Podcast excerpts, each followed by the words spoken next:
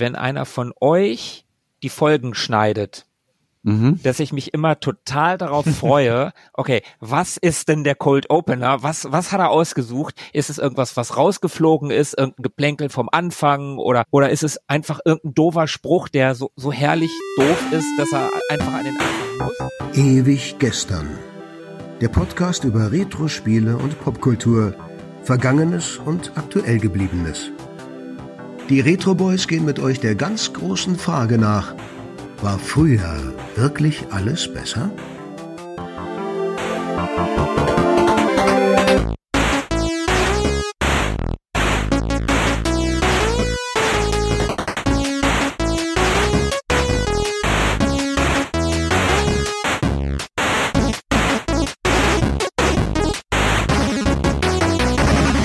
Hi, hallo und herzlich willkommen. Es ist mal wieder ewig gestern mit den Retro Boys.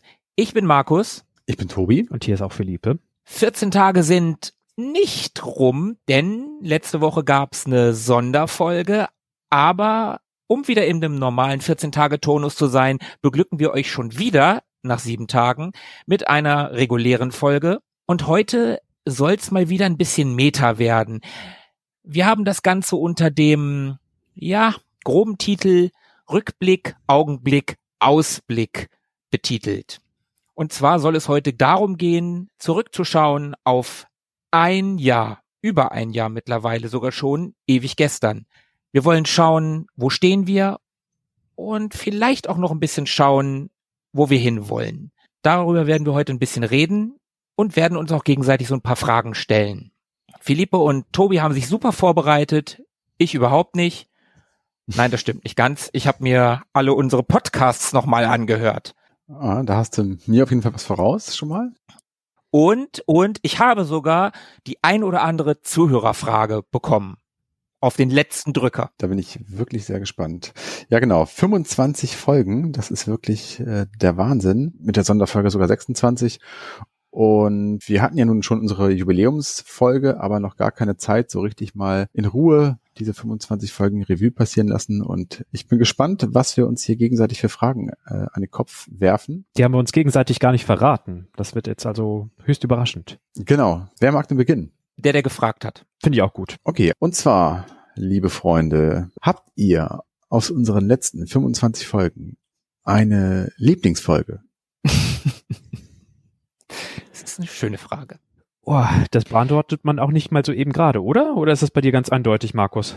Nee, ist auch echt nicht eindeutig. Das unterscheidet sich tatsächlich auch so ein bisschen zwischen Themen und oh, das ist echt eine schwere Frage. Wir kleckern nicht, wir klotzen gleich zu Beginn. Tobi, hast du eine Lieblingsfolge? Ich habe ja euch gefragt. Als wenn du deine Frage nicht beantworten müsstest. Ich kann ja mal so ein bisschen vor, vorstoßen, vorlegen. Also, die Frage ist wirklich nicht einfach. Also vielleicht ähm, hat man jetzt auch gar nicht so diese eine Lieblingsfolge. Also wir haben ja verschiedene Formate, die wir bespielen. Und da gibt es natürlich welche, die sagen wir so, die sind ganz unterschiedlicher äh, Natur im Sinne von, von Recherche und Aufwand. Also da sind Folgen dabei, die sind sehr, sehr kurzweilig und weniger rechercheintensiv. Ich denke da zum Beispiel an unsere Musikfolgen, die mir zumindest immer einen riesen Spaß machen, weil wir da ja immer so ein bisschen ins Blaue äh, stoßen. Das heißt, wir wissen ja immer nicht, was die anderen so dabei haben und das finde ich eigentlich mal ganz, ganz spannend, dort zu dieser Rätselkomponente in diesem Format. Also die Musikfolgen mag ich sehr gerne. Ich mag aber auch zum Beispiel einige unserer Sonderfolgen gerne. Also das heißt, unsere Sommerfolge hat mir großen Spaß gemacht. Und dann gibt's natürlich Folgen wie unsere Ehrenrunden zum Beispiel, die auch natürlich Spaß machen. Aber wie wir alle wissen, sind das Themen, die sich in der Regel einer von uns aussucht, die wir dann spielen werden und müssen. Und die sind natürlich ja nicht nicht immer unbedingt das, was man vielleicht selber sich jetzt ausgesucht hätte und von daher vielleicht ein bisschen zäher in der Recherchearbeit, aber natürlich äh, macht es am Ende auch Spaß, mal was zu spielen, was man was man noch gar nicht kannte oder auf auf das man selber nicht gekommen wäre. Also insofern die eine Lieblingsfolge habe ich habe ich eigentlich glaube ich gar nicht. Ja, ja, ja, ja. Du äh, tanzt aber auch gerade, nee, du, wie sagt man das, um den heißen Brei? Aber die Frage war ja auch, habt ihr eine Lieblingsfolge? Wenn ihr keine habt, ist das ja auch in Ordnung. Ja, ja, jetzt mal Butter bei die Fische. Komm, du musst doch irgendeine Folge haben, wo du sagst, komm, wenn du dich jetzt entscheiden müsstest. Okay, das habe ich ja schon so ein bisschen durchblicken lassen. Ich würde die Sommerfolge nehmen. Ach, das ist witzig. Also, ich muss sagen, ich glaube, also ich sehe das ähnlich wie Tobi. Ich mag unsere Musikfolgen total gerne. Es macht nämlich im Vorfeld total Spaß, sich da drei Stücke rauszusuchen und da so ein bisschen zu recherchieren, aber nicht so übermäßig und den anderen dann so irgendwas so musikalisch was vorzuspielen und dann dann rät man da so rum und das das finde ich sehr cool, das macht sehr viel Spaß. Ich mag unsere unsere äh, Themes Folgen sehr gerne, aber ich habe selten so viel gelacht wie beim Quiz. ja, okay. Das Quiz fand ich wirklich sehr, sehr gut. Das hat richtig viel Spaß gemacht. Ich habe auch noch gewonnen, aber auch ohne gewonnen, also auch wenn ich nicht gewonnen hätte, so rum, hätte es mir richtig viel Spaß gemacht. Das würde ich sagen, ist meine Lieblingsfolge, aber das ist auch so eine neue. Das ist so wie, ich kann mich noch daran erinnern, dass auf der Phil Collins Tour Both Sides dass das Konzert im Radio übertragen wurde und so ein Bengel in der ersten Reihe gefragt wurde, welches denn sein Lieblingssong von Phil Collins wäre. Und er gesagt hat, both sides. Und ich gedacht habe, ja, du kennst ja auch nur das neue Zeug. Und genauso bin ich ja gerade auch. Ich glaube, ich würde unsere erste Ehrenrunde nehmen. Shinobi? Ja. Das mhm. fand ich eine sehr coole Folge. Das hat Spaß gemacht, das Spiel zu spielen. Es hat Spaß gemacht, dazu zu recherchieren. Und wir haben da so ein zwar noch nicht oft vorgekommenes, also bisher tatsächlich erst zweimal vorgekommenes Format eingeführt, aber irgendwie ist das ein cooles Format, ein Format, in dem man halt Klassiker, die man verpasst hat, nachholt und sich die mit heutigem Gamerblick anguckt. Das finde ich ist cool.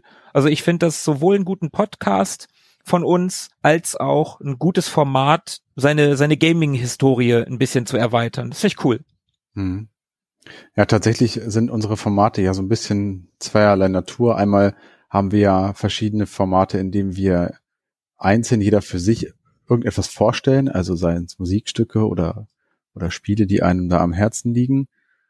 Und dann gibt's ja die Formate wie die Ehrenrunde zum Beispiel, aber auch teilweise unsere äh, Sonderfolgen, wie zum Beispiel die Sommerfolge, wo man gemeinsam eher so in den Dialog kommt oder etwas erarbeitet. Mhm. Und das mag ich halt auch sehr, sehr gerne. Also deswegen hat mir die, die Sommerfolge auch gut gefallen, weil ich finde, dass das da sehr gut geklappt hat. Und ähm, wenn ich jetzt mich noch für eine andere Folge entscheiden müsste, in denen es vielleicht eher um den Einzelnen geht, dann würde ich, glaube ich, unsere erste Lieblingsfolge, Lieblinge-Folge nehmen.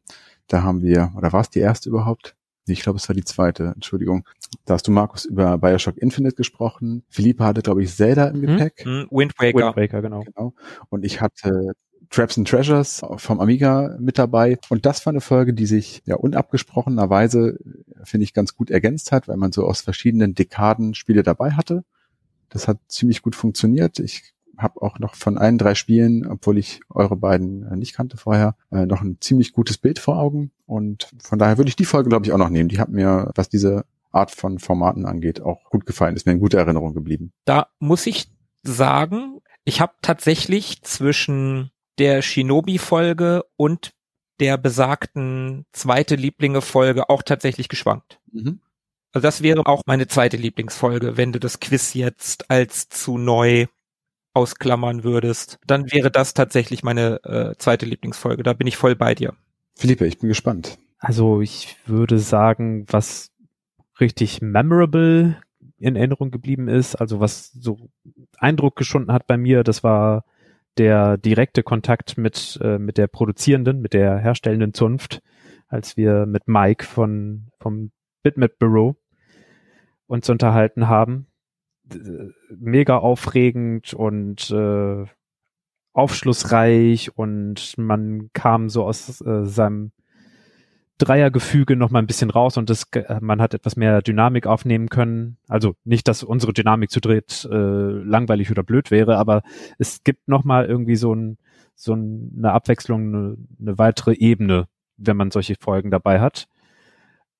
Mhm. Und das Spiel an sich, auch wenn es reichlich schwer ist, Hat mir Spaß gemacht. Da bin ich gut reingekommen und hatte auch Ehrgeiz, da wirklich lange dran zu bleiben, auch wenn es mich immer wieder zerlegt hat. Ich fühlte mich innerlich, wie äußerlich die Aliens hinterher aussahen, wenn ich einmal durch den Raum war. Und so war das einfach echt eine, eine klasse Sache. Und auch äh, die Aufbereitung des Ganzen mit Voice-Over hinterher, da dachte ich, das ist eine, eine runde Sache, die hat irgendwie auch Spaß gemacht. Und als du von der Sommerfolge. Darf ich da kurz einhaken? Ja, klar, gern. Ich kann mich noch daran erinnern, dass wir alle zu, zu der Xeno-Crisis-Folge gesagt haben, die Steuerung ist gut, aber mit dem 6-Button-Pad optimal ist es nicht, sagen wir so. Ein Twin-Stick-Shooter mit einem Pad mit nur einem, mit nur einem Steuerkreuz zu spielen. Mhm. Und mittlerweile gibt's Xenocrisis auf der Xbox im Game Pass, wo ich es mir runtergeladen habe und ich habe es jetzt tatsächlich als Twin-Stick-Shooter gespielt.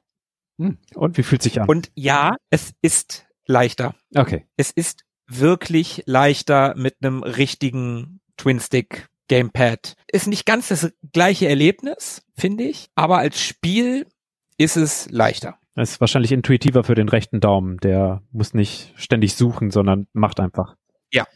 Ja, das wollte ich noch mal ganz kurz zwischenschieben und das hat jetzt gerade irgendwie schön ge- gepasst. Ich habe es gar nicht mehr gespielt, seitdem muss ich gestehen. Ich bin immer noch frustriert. Ja, Frustration ist eins der Schlagwörter, die wirklich zu dem Spiel passen können. Tobi, la- lass es doch mal deine Kids spielen, die kommen bestimmt weiter als du. Und auch weiter als ich und auch weiter als Philippe. Das könnte sein. Garantiert. G- Grat gratiniert. Und was es dann sonst noch so an Folgen gibt. Ich finde, du sprachst von der Sommerfolge, die fand ich auch dann wirklich stimmungsvoll. Es hat Spaß gemacht, sich damit auseinanderzusetzen, sich vorzubereiten. In der Folge selbst haben wir gut irgendwie in, in ein Gespräch gefunden.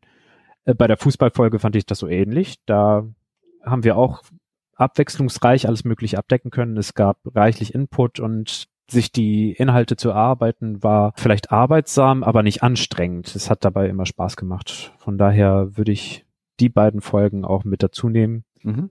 Und spaßig, also so richtig spaßig waren dann einfach Super Mario und die, die Quizfolge. Auch wenn ich da, sagen wir mal, circa mittelmäßig mit leichter Toleranz, mit leichter Schwankungsbreite abgeschnitten habe, war es dennoch ein, ein, ein Riesenspaß. Und auch wenn es der, der Einfluss des, der frischen Erinnerung ist, der da vieles ausmacht, würde ich trotzdem sagen, da ist auch richtig Stimmung aufgekommen.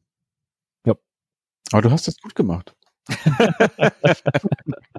Letztes Mal gab's noch ein Leckerli dafür. Ich finde, an, an dieser Stelle möchte ich ganz gerne Sebo nochmal Danke sagen. Auch wenn er jetzt ja letzte Woche schon wieder im Podcast gewesen ist. Aber nochmal vielen, vielen Dank dafür. Grüße gehen raus an Sebo, an den Quizmaster. Ganz toll hat er das gemacht. Maßgeblich mit an der Atmosphäre beteiligt. Ja, auf jeden Fall. Und selbst meine Freundin hat sich den Podcast angehört und die hört uns eigentlich nicht, weil das nicht ihr Thema ist. Aber auch die fand den Podcast gut und konnte darüber lachen. Ja, danke sehr, Sebo. Also natürlich viel über Philippe, weil er so wenig wusste. Nein, Spaß. Ja, es kann nur ein Spaß sein, weil man darüber nur weinen kann. Ja, Tobi, ist die Frage zu deiner Zufriedenheit beantwortet? Äh, ja, auf jeden Fall. Ich habe gefragt, ob ihr eine Lieblingsfolge habt. Ich wurde versorgt mit ähm, teilweise mehr als einer Folge. Ich bin rundum zufrieden und gespannt auf die nächste Runde. Ja, dann würde ich sagen, Philippe, was hast du denn für eine Frage?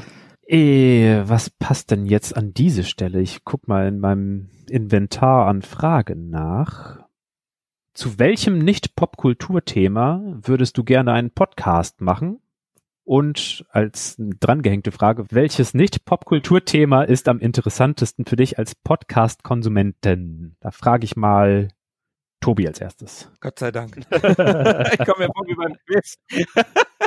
Krieg eine Antwortmöglichkeiten? Ich nehme B.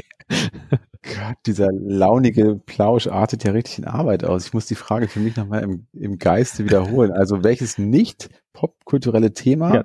würde ich gerne in einem Podcast besprechen, also in unserem Podcast besprechen? Nicht unbedingt in unserem.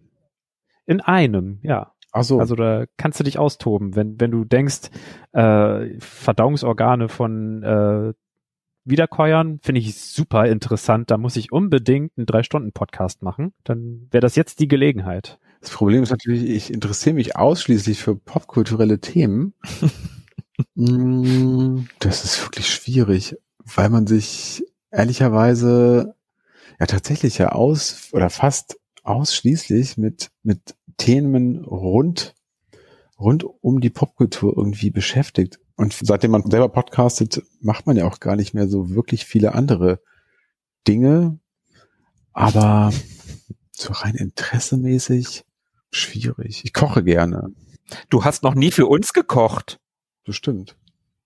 Das hat sich nicht angeboten. Ich koche gerne, das macht mir Spaß. Also ich wüsste nicht, wie man das in einem Podcast jetzt verarbeiten könnte, aber ja, vielleicht irgendwie sowas in die Richtung. Ähm, also so für geschichtliche äh, Ereignisse interessiere ich mich tatsächlich auch so ein bisschen. Also jetzt auch gar nichts so ganz Spezielles, wobei ja, eher so ein bisschen, bisschen neuere Geschichte, jetzt nicht so, nicht so, nicht so Mittelalter oder sowas. Ja, vielleicht sowas in die Richtung. Wahrscheinlich fallen mir noch tausend andere Sachen ein, wenn ihr jetzt gleich dran seid, aber ja, ich glaube, das muss erstmal genügen als Antwort. Ja, weiter geht's. Markus. Ist jetzt schon aufschlussreich. Okay, ähm, nicht popkulturelle Themen, die ich gerne in einem Podcast besprechen würde. Ich bin da gar nicht so weit weg von Tobi. Also ich koche jetzt nicht gerne, aber das mit dem, seitdem man podcastet und nein, ich beschäftige mich ja schon immer eigentlich fast ausschließlich mit popkulturellen Themen. Ich habe mich, glaube ich, schon als Nerd bezeichnet, bevor das Wort überhaupt erfunden wurde. Und alle dachten sich, was soll das Wort bedeuten, das du da verwendest? Das kennt man doch gar nicht. Aber wenn ich ein Thema nehmen würde, was mich aktuell massiv beschäftigt, dann ist es eine unfähige Orange in einem tollen Land. Ich habe eine Idee, auf was du mhm. anspielst. Ja, und über die aktuelle Situation da drüben, über das politische Klima da drüben. Das ist tatsächlich etwas, ich war zweimal in den USA, ich mag dieses Land sehr, sehr gerne. Alles oder fast alles, was wir an Popkultur konsumieren, kommt von da. Wir sind irgendwie auf eine Weise mit diesem Land groß geworden. Und für mich ist, was da drüben gerade passiert, wenn ich mal ganz kurz ganz ernst werden darf, gerade ganz schlimm. Ich lese jeden Tag Nachrichten und ich denke jedes Mal wieder, das kann doch nicht sein. Jetzt haben wir endlich, endlich den tiefsten Satz erreicht. Tiefer geht's nicht mehr. Und am nächsten Tag passiert das nächste, wo ich denke, das kann er nicht gemacht haben. Das geht mhm. nicht. Das geht einfach nicht. Aber zum Zeitpunkt dieser Aufnahme kann man ja sagen, dass morgen die Wahlen dort stattfinden und wer weiß, vielleicht. Ich habe Angst vor diesen Wahlen. Vielleicht rückwirkend, vielleicht rückwirkend. Wir werden es sehen. Dieser Podcast kommt ja nach den Wahlen raus. Ich bin da echt gespannt, was dabei rumkommt. Ich habe tatsächlich Angst, dass da drüben eine Art Bürgerkrieg ausbricht, in irgendeiner Form. Es gibt viele bewaffnete Republikaner. Ich weiß nicht, ob ihr das mitbekommen habt, dass republikanische Trump-Fans einen Bus von Biden Harris gerammt haben oder, oder zumindest eingekesselt haben auf einem Highway. Äh, sie haben ein Begleitfahrzeug gerammt und den Bus eingekesselt, ja. Hm. Genau, genau. Und also Biden und Harris waren nicht an Bord, es wurde auch niemand verletzt. Trump hat daraufhin getwittert, also das ist in Texas passiert und Trump hat darauf getwittert, I love Texas. Und das ist so unfassbar tiefstes Niveau. Er hat es hinterher sogar noch weiter verhöhnt. Ja. Er hat gesagt, dass, dass jetzt verlangt wird, dass das FBI das aufklärt. Das ist doch äh, auch völlig übertrieben. Ich meine, die wurden doch eskortiert.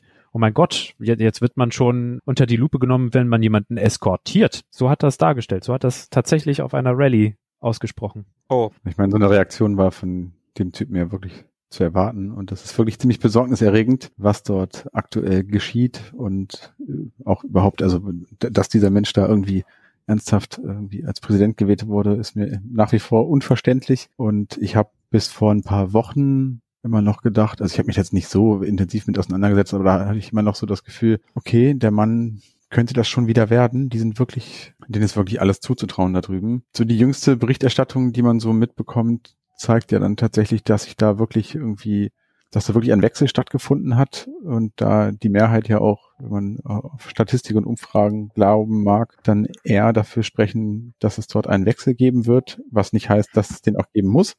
Da hat man ja schon genug Überraschungen erlebt, wenn man da so auf Florida und andere Staaten, Swing States und so weiter mhm. blickt. Aber ich bin guter Dinge, dass da morgen, also wie gesagt, zum Zeitpunkt der Aufnahme, morgen sind die US-Wahlen, dass da morgen vielleicht sich doch etwas dreht und ja, wir auf der Welt ein kleines Problem weniger haben.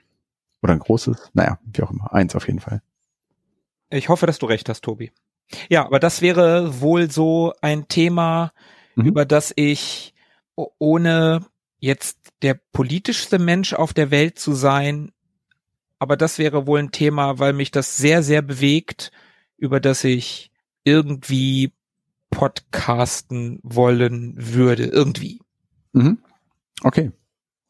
Philippe, aber was ist denn mit dir? Ich hoffe, du hast irgendwie ein bisschen was Erfreulicheres auf Lager. Ja, genau. Du musst uns jetzt mal wieder ein bisschen. Ich habe jetzt, ich, es tut mir leid, ich habe uns jetzt gerade so ein bisschen den, den Downy gemacht. Ähm, Philippe, komm. Die Glücksbärchen, das wolltest du doch schon immer besprechen, oder? Das ist aber, das ist aber auch Popkultur, Tobi.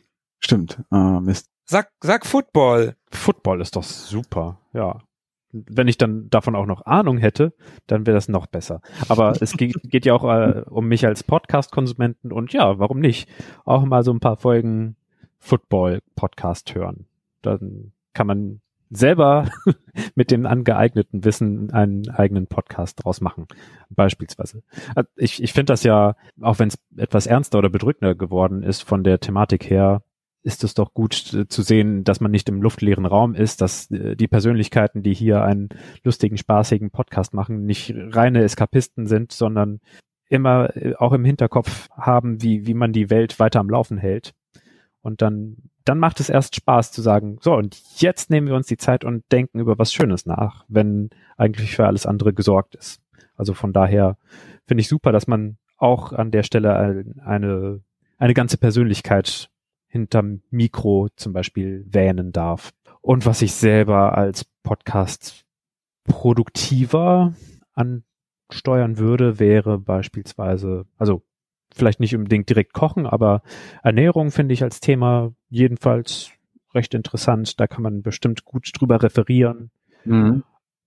Das wäre vielleicht auch übrigens, ich habe ja vorhin so gesagt, ich koche gerne, vielleicht irgendwas in die Richtung und konnte mir nicht so richtig vorstellen, was es sein könnte, aber vielleicht so dieser große Themenkomplex Ernährung, was ja Kochen mit mhm. einschließt, wäre dann vielleicht auch was, was wir dann zusammen machen würden, ja. Oder äh, sowas wie Kultur, Interkultur, also welche, welche Begrifflichkeiten und welche Beschreibungen gibt es von verschiedenen Kulturen und äh, inwieweit sind die korrekt und inwieweit sind sie treffend und inwieweit muss man nochmal neu überdenken, was das eigentlich bedeutet. Also relativ verwandt mit Popkultur, aber ebenso in, in, in Wechselwirkung stehend. Nicht, nicht direkt dasselbe Thema, aber es steht auf jeden Fall in Wechselwirkung. Das gehört irgendwie auch zusammen. Jo. Mhm. So sieht es bei mir aus. Dann hätten wir die zweite Frage abgehandelt. Wer mag denn jetzt mal fragen? Markus, wie sieht's bei dir aus? Ja, ich komme dann mal mit einer Zuhörerfrage, würde ich doch sagen. Mhm. Sebastian aus Hannover fragt. ja, stimmt sogar. Der Sebastian aus Hannover fragt. Mhm. Grüße gehen raus. Nochmal. Ist das der, der immer durchs Fenster Hä? reinguckt, wenn wir aufnehmen? Nee, das ist der, das, das ist ein anderer. Okay. Was fragt er denn? Der hat gefragt, ob sich in unserem Leben durch den Cast etwas verändert hat. Wen hat er denn gefragt? Na, uns. Dafür, dafür darfst du anfangen, Tobi. Also, erstmal, ich hasse Sebastian aus Hannover, weil er mir eine Frage weggeschnappt hat, die ich eigentlich stellen wollte. Ha! Die hieß nämlich, wie hat sich euer, Klammer auf, Gamer, Klammer zu, Leben verändert, seitdem ihr podcastet? Das mit dem Gamer nehmen wir gerne noch dazu. Du darfst diese Frage, die du dir selber ausgedacht hast, die ich jetzt aber äh, dank eines fleißigen Zuhörers vorher stellen konnte, darfst du jetzt als erstes beantworten. Also, mein Leben hat sich auf links gedreht seitdem. Nur noch Fame und Koks. Genau, ich bin erfolgreich, ich bin ausgeglichen, ich bin gesund, es geht mir. Nein. Nein, bist ähm, du natürlich alles überhaupt nicht. Weder genau. ausgeglichen genau. noch gesund noch erfolgreich. Genau, also ja, wie hat sich mein Leben verändert? Ähm, ich kann ja noch mal kurz das Gamer damit reinnehmen. Also ich habe im Prinzip seit und seitdem wir unseren Podcast aufnehmen angefangen überhaupt wieder zu spielen. Ich habe das ja ähm, lange lange Zeit gar nicht getan oder wirklich nur mal so einmal im Jahr zu Weihnachten oder so. Die. Runde James Pond. Ja, genau, irgendwie sowas. Die obligatorische Runde James Pond. Und das hat sich tatsächlich verändert, dass ich gezwungenermaßen in Anführungszeichen jetzt natürlich äh, für Recherchezwecke natürlich auch die Spiele, über die wir sprechen, spiele oder zumindest mal reinschaue. Aber es hat auch so grundlegend mein Interesse am, am Zocken, also am Retro-Zocken äh, wieder äh, erweckt. Das heißt, ich spiele auch so gerne mal irgendwie eine, zwischendurch eine Runde irgendetwas. Ja, du hast neulich, du hast neulich Alex geht in Shinobi World beendet. Genau, das habe ich neulich durchgespielt. Ha, das hätte ich sonst wahrscheinlich nicht getan. Und genau, also das hat sich definitiv verändert, aber auch so das Interesse an diesem ganzen Retro-Gaming-Bereich, dort ein bisschen tiefer reinzugehen und sich Wissen anzueignen über Personen aus diesem Umfeld, über Konzerne, Studios, Spiele, Geschichten etc. Das hat sich durch den Podcast nochmal vertieft und das finde ich auch einen sehr schönen Begleiteffekt, dass man während der Recherche, das heißt nicht nur aus Recherchezwecken, sondern auch wenn man sich so aus Interesse einfach mal irgendwas reinzieht, dass dort einfach, dass man da Dinge ähm, erfährt und, und mitnimmt, die ich sonst vorher wahrscheinlich nicht so konsumiert hätte. Und das finde ich sehr, sehr cool. Also insofern hat sich das schon ein bisschen, bisschen ausgewirkt auf mein, auf mein Leben, wenn jetzt auch nicht, nicht drastisch. Mhm. Aber auf meine Freizeitgestaltung zumindest. Und es, ich finde, das kann ich vielleicht noch äh, anhängen, dadurch, dass wir ja selber jetzt podcasten seit einem Jahr, ist man natürlich auch so ein bisschen Teil einer einer Community irgendwie geworden und da verfolgt man ja auch einfach viel so rechts und links, was, was da noch so passiert, also sei es irgendwie auf Twitter oder sonst irgendwo. Und das finde ich ehrlich gesagt auch ganz spannend, dort irgendwie so ein bisschen im Blick zu haben, was denn gerade so geht in dem Bereich. Und ähm, ja, das hätte es wahrscheinlich ohne unseren Podcast so auch nicht gegeben. Mhm, ja, ja, gerade bei, bei zweiterem, da gebe ich dir recht. Man hört Podcasts jetzt auch ein bisschen anders. Hm. Philippe. Wie hat sich mein Leben verändert? An erster Stelle würde ich sagen, der Freundes- und Bekanntenkreis hat sich erweitert und verfestigt. Also da hat man eben diese regelmäßigen Kontakte, die dabei helfen, dass man so ein bisschen aus seiner, aus seiner Butze irgendwie rauskommt, aus seinem kleinen Versteck und auf andere Leute zugeht und man wird kreativ und produktiv. Das ist schon mal eine, eine schöne Veränderung das war echt ein Weilchen her, dass ich vorher mit anderen Leuten kreativ produktiv geworden bin. Gesprochen habe. Ja. dass, dass meine Haut Sonnenlicht abbekommen hat. Irgendwann mal vor boah, fünf Jahren, vier Jahren war ich noch mal in einer Band, aber auch nicht so lang und hatte auch nicht so viel Erfolg. Also ich glaube, jetzt haben wir circa 1000 Zuhörer mehr als die Band. So ganz grob über den Daumen gepeilt. Vielleicht auch, weil wir nie aus dem Keller rausgekommen sind. Und davor beispielsweise in einem Handballverein gespielt zu haben, ist in meinen Augen mittelproduktiv. Man hat kein Ergebnis am Ende, was man so richtig gut präsentieren kann, außer eben das Spiel an sich für, für die Massen der Fans, die mitgehen wollen und steil gehen wollen und diesen Fan-Zusammenhalt feiern wollen. Also die drei, vier Leute, die dann auf den Rängen standen und gewartet. Immerhin haben sie gestanden. Und gewartet haben, dass das Spiel vorbei ist. Es gab nur Stehplätze. Ach so. In, das ist, okay. Ich dachte, ja. Ja, insofern, Schade. also mit, mit, mit netten, lieben, guten Mitmenschen produktiv werden, ist eine sehr gute, sehr schöne Veränderung, die stattgefunden hat durch den Podcast. Finde ich schön, dass du das sagst. Das würde ich jetzt auch gerne nochmal unterschreiben und mit, mit einfügen. Also genau die Tatsache, etwas etwas zu erschaffen. Das klingt immer so ein bisschen, bisschen pathetisch, aber so ist es ja doch am Ende. Also etwas zu, zu erschaffen auf kreative Art und Weise, was irgendwie bleibt, also was Großes, will ich sagen, oder noch nicht ganz Großes, aber etwas zu erschaffen, was dann einfach da ist und was äh, jeder da draußen irgendwie konsumieren kann und das Ganze auf eine kreative Art und Weise mit, mit netten Leuten zusammen, das ist ähm, auf jeden Fall auch noch ein großer Aspekt der bei mir da auch hinzugekommen ist. Mir geht's da ähnlich. Also bei mir ist so wahrscheinlich aus Zeitgründen Arbeit, Kinder, Familie und so weiter, ähm, da hat, bleibt nicht mehr so wahnsinnig viel Zeit, irgendwie Leute zu treffen oder irgendwelchen anderen Dingen nachzugehen. Und insofern ist das etwas, was auch diese Komponente in meinem Leben wieder so ein bisschen wiederbelebt hat. Das war auch so ein bisschen eingeschlafen tatsächlich. Und deswegen schön, dass man da irgendwie eine eine regelmäßige, einen regelmäßigen Termin hat, wie bei uns alle 14 Tage, beziehungsweise wir hören und sehen uns ja auch öfter zwischendurch, ähm, indem man einfach gemeinsam einer, einem Hobby, einer Leidenschaft nachgehen kann und sich austauschen kann. Das ist schon auch noch ein schöner Aspekt. Und ich habe halt auch wirklich den Eindruck, dass wir dabei etwas machen, wovon Leute etwas haben. Also die denken sich dann, ja, cool, jetzt habe ich eine Stunde oder anderthalb Stunden gehabt, in denen ich äh, unterhalten war. Und wenn es das ist, dann bin ich schon ja. zufrieden damit, dass man irgendwas hergeben konnte. Und Leute, wenn das so ist, dann sagt es uns doch bitte. Ihr wisst doch. In den Kommentaren. Ihr kennt doch das Spiel. Da ist Platz. Platz ohne Ende. Wir haben da was reserviert für euch. für dich, für dich, genau für dich. Ja, du. ja, genau, du bist gemeint. Für dich ist da ein Platz reserviert. Du kannst auf www.ewiggestern.de einen Kommentar hinterlassen und drei Herren mittleren Alters sehr glücklich machen. Du kannst übrigens auch auf iTunes dich verewigen und da uns eine richtig nette Bewertung schreiben, weil wir dich so gern haben. Das hast du sehr schön gesagt, Tobi. Aber Philippe, du wolltest noch was ja. sagen. Dein Gamerleben, wie hat sich denn das verändert? Am Gamerleben hat sich gar nicht so viel getan. Also ich bin mit meinem Pensum gar nicht so weit hochgegangen. Es hat sich etwas verlagert auf ältere Spiele.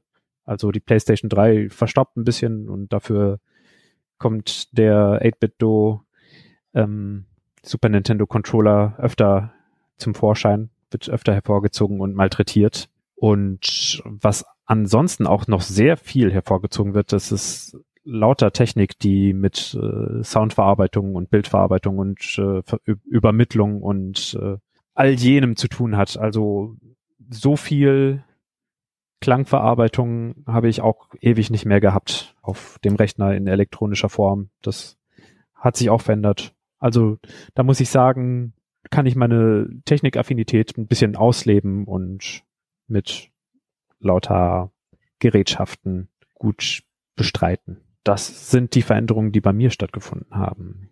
Back at Markus. Was sagst du denn zu der Frage? Was hat sich denn bei dir getan im Leben und im Gamerleben? Also ja, natürlich, Tobi sagte es schon, der Fame. Nein, jetzt, jetzt ernst, ernsthaft. Es ist schon richtig witzig, wenn man auf der Arbeit, also mittlerweile wissen das halt die meisten, dass ich podcaste bei mir im, im Büro, aber so am Anfang, als es so die ersten mitbekommen haben und dann habe ich zumindest auf der Arbeit von Kollegen, ja, ich habe deinen Podcast gehört. Ach wie, ehrlich? Woher weißt du das? Ja, hat mir der und der erzählt. Ja, und selbst mein Chef, kam zu mir und hat gesagt, ja, wir haben dich hier im Auto gehört, als wir zur Arbeit gefahren sind. ja, das ist cool. Das, das ist schon, das ist schon cool, dass man, dass man so ein, so ein Feedback bekommt und auch durchaus positiv, dass auch Leute auf der Arbeit, wenn das hier jetzt gerade irgendwer hört von mir auf der Arbeit, Grüße gehen raus. Das, das ist schon, das ist schön, so ein, so ein, so ein Feedback zu bekommen. Wenn es auch das sind ja keine Fremden. Also bei Freunden ist es ja noch was anderes. Die, in Anführungsstrichen, zwingt man ja irgendwie, das zu hören.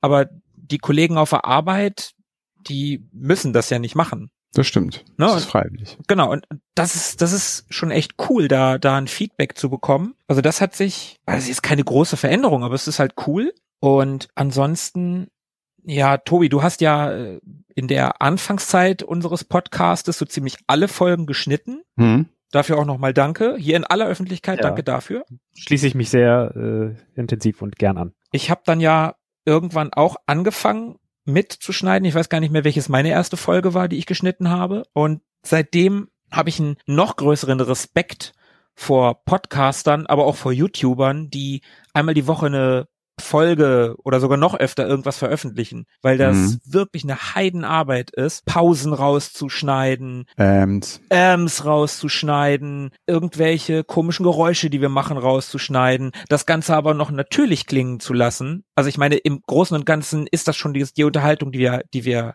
haben, aber Service-Schnitte. Philippa hat es mal schön Service-Schnitte genannt. Ja. Und in den neueren Folgen haben wir zwischendurch mal angefangen, also bei, bei den Themes-Folgen ja sowieso, irgendwas mit Musik zu hinterlegen oder Soundeffekte zu benutzen und das Sound-Editing, sage ich jetzt mal, die Post-Production auf ein anderes Level zu hieven. Also mhm. da ist eine Entwicklung, finde ich, zu sehen. Und das ist auf jeden Fall eine Veränderung. Und ich muss sagen, der Podcast nimmt schon relativ viel Freizeit ein. Also meine Freundin ist manchmal auch ein bisschen genervt vom Podcast. Mhm. Ah ja, okay. Philippe kennt das auch? Ich kann es mir lebhaft vorstellen. Sehr lebhaft. Achso. Ich dachte, du kennst es aus eigener Erfahrung. Was meinst du, warum ich mir Dinge lebhaft vorstellen kann? Achso. Okay, also, also doch. Also doch. Tobi, wie ist deine Frau? Ist die, ist die ganz entspannt? Ehrlich gesagt, ja. Wir nehmen ja in der Regel immer relativ spät abends auf. Und da meine Frau sehr früh ins Bett geht, kollidiert das kaum hier mit unseren Familienzeiten so. Okay.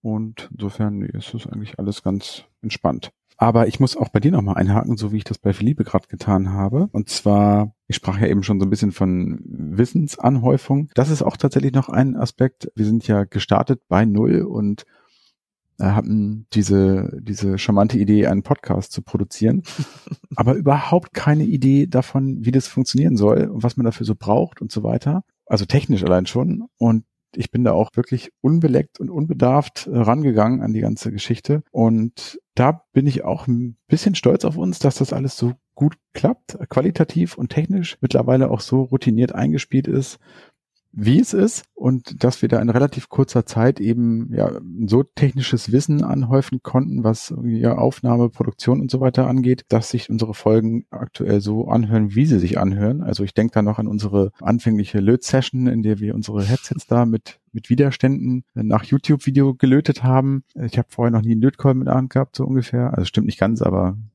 so fast. Und ja, das sind auf jeden Fall ist ja auch noch etwas, was einen, einem den Horizont so ein bisschen erweitert hat. Das ist natürlich auch eine, eine sehr, sehr coole Sache. Und ich habe am Anfang gesagt, ich bin reich geworden, das stimmt nicht. Bin eher ärmer geworden, weil sich leider auch meine, meine Sammelleidenschaft für alte Computerspiele im Zuge des Podcastens äh, wieder verstärkt hat. Das ist, glaube ich, nicht so exzessiv wie bei Markus.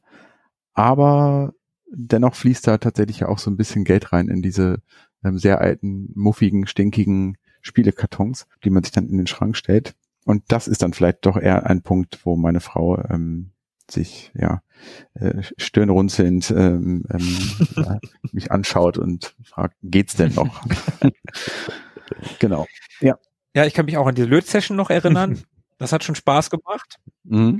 Dass da funktionierende Sachen rausgekommen sind beim Löten, das ist immer noch unglaublich. Auch da danke, Tobi. Du hast dir diesen ganzen Technikquatsch am Anfang angelesen und viele Fragen gestellt in, äh, wie heißt das Forum noch? Das ist das wahnsinnig äh, gute Forum Sendegate. Auch da können wir mal Grüße rausschicken. Ja, definitiv. An alle, die Tobi so nett geholfen haben. Ich bin technisch leider recht uninteressiert. Mir ist das einfach egal. Ich will, dass es funktioniert. Und darum auch da nochmal danke, Tobi. Und ansonsten hat sich das Leben gar nicht so verändert. Noch nicht. Wenn wir erstmal reich werden, dann sieht das natürlich anders aus. Wenn wir auf Tournee gehen müssen. Ja. Ach ja. Nein, Spaß beiseite. Die, die zweite Frage ist das Gaming-Leben. Ich habe ja eigentlich in den letzten Jahren immer gespielt.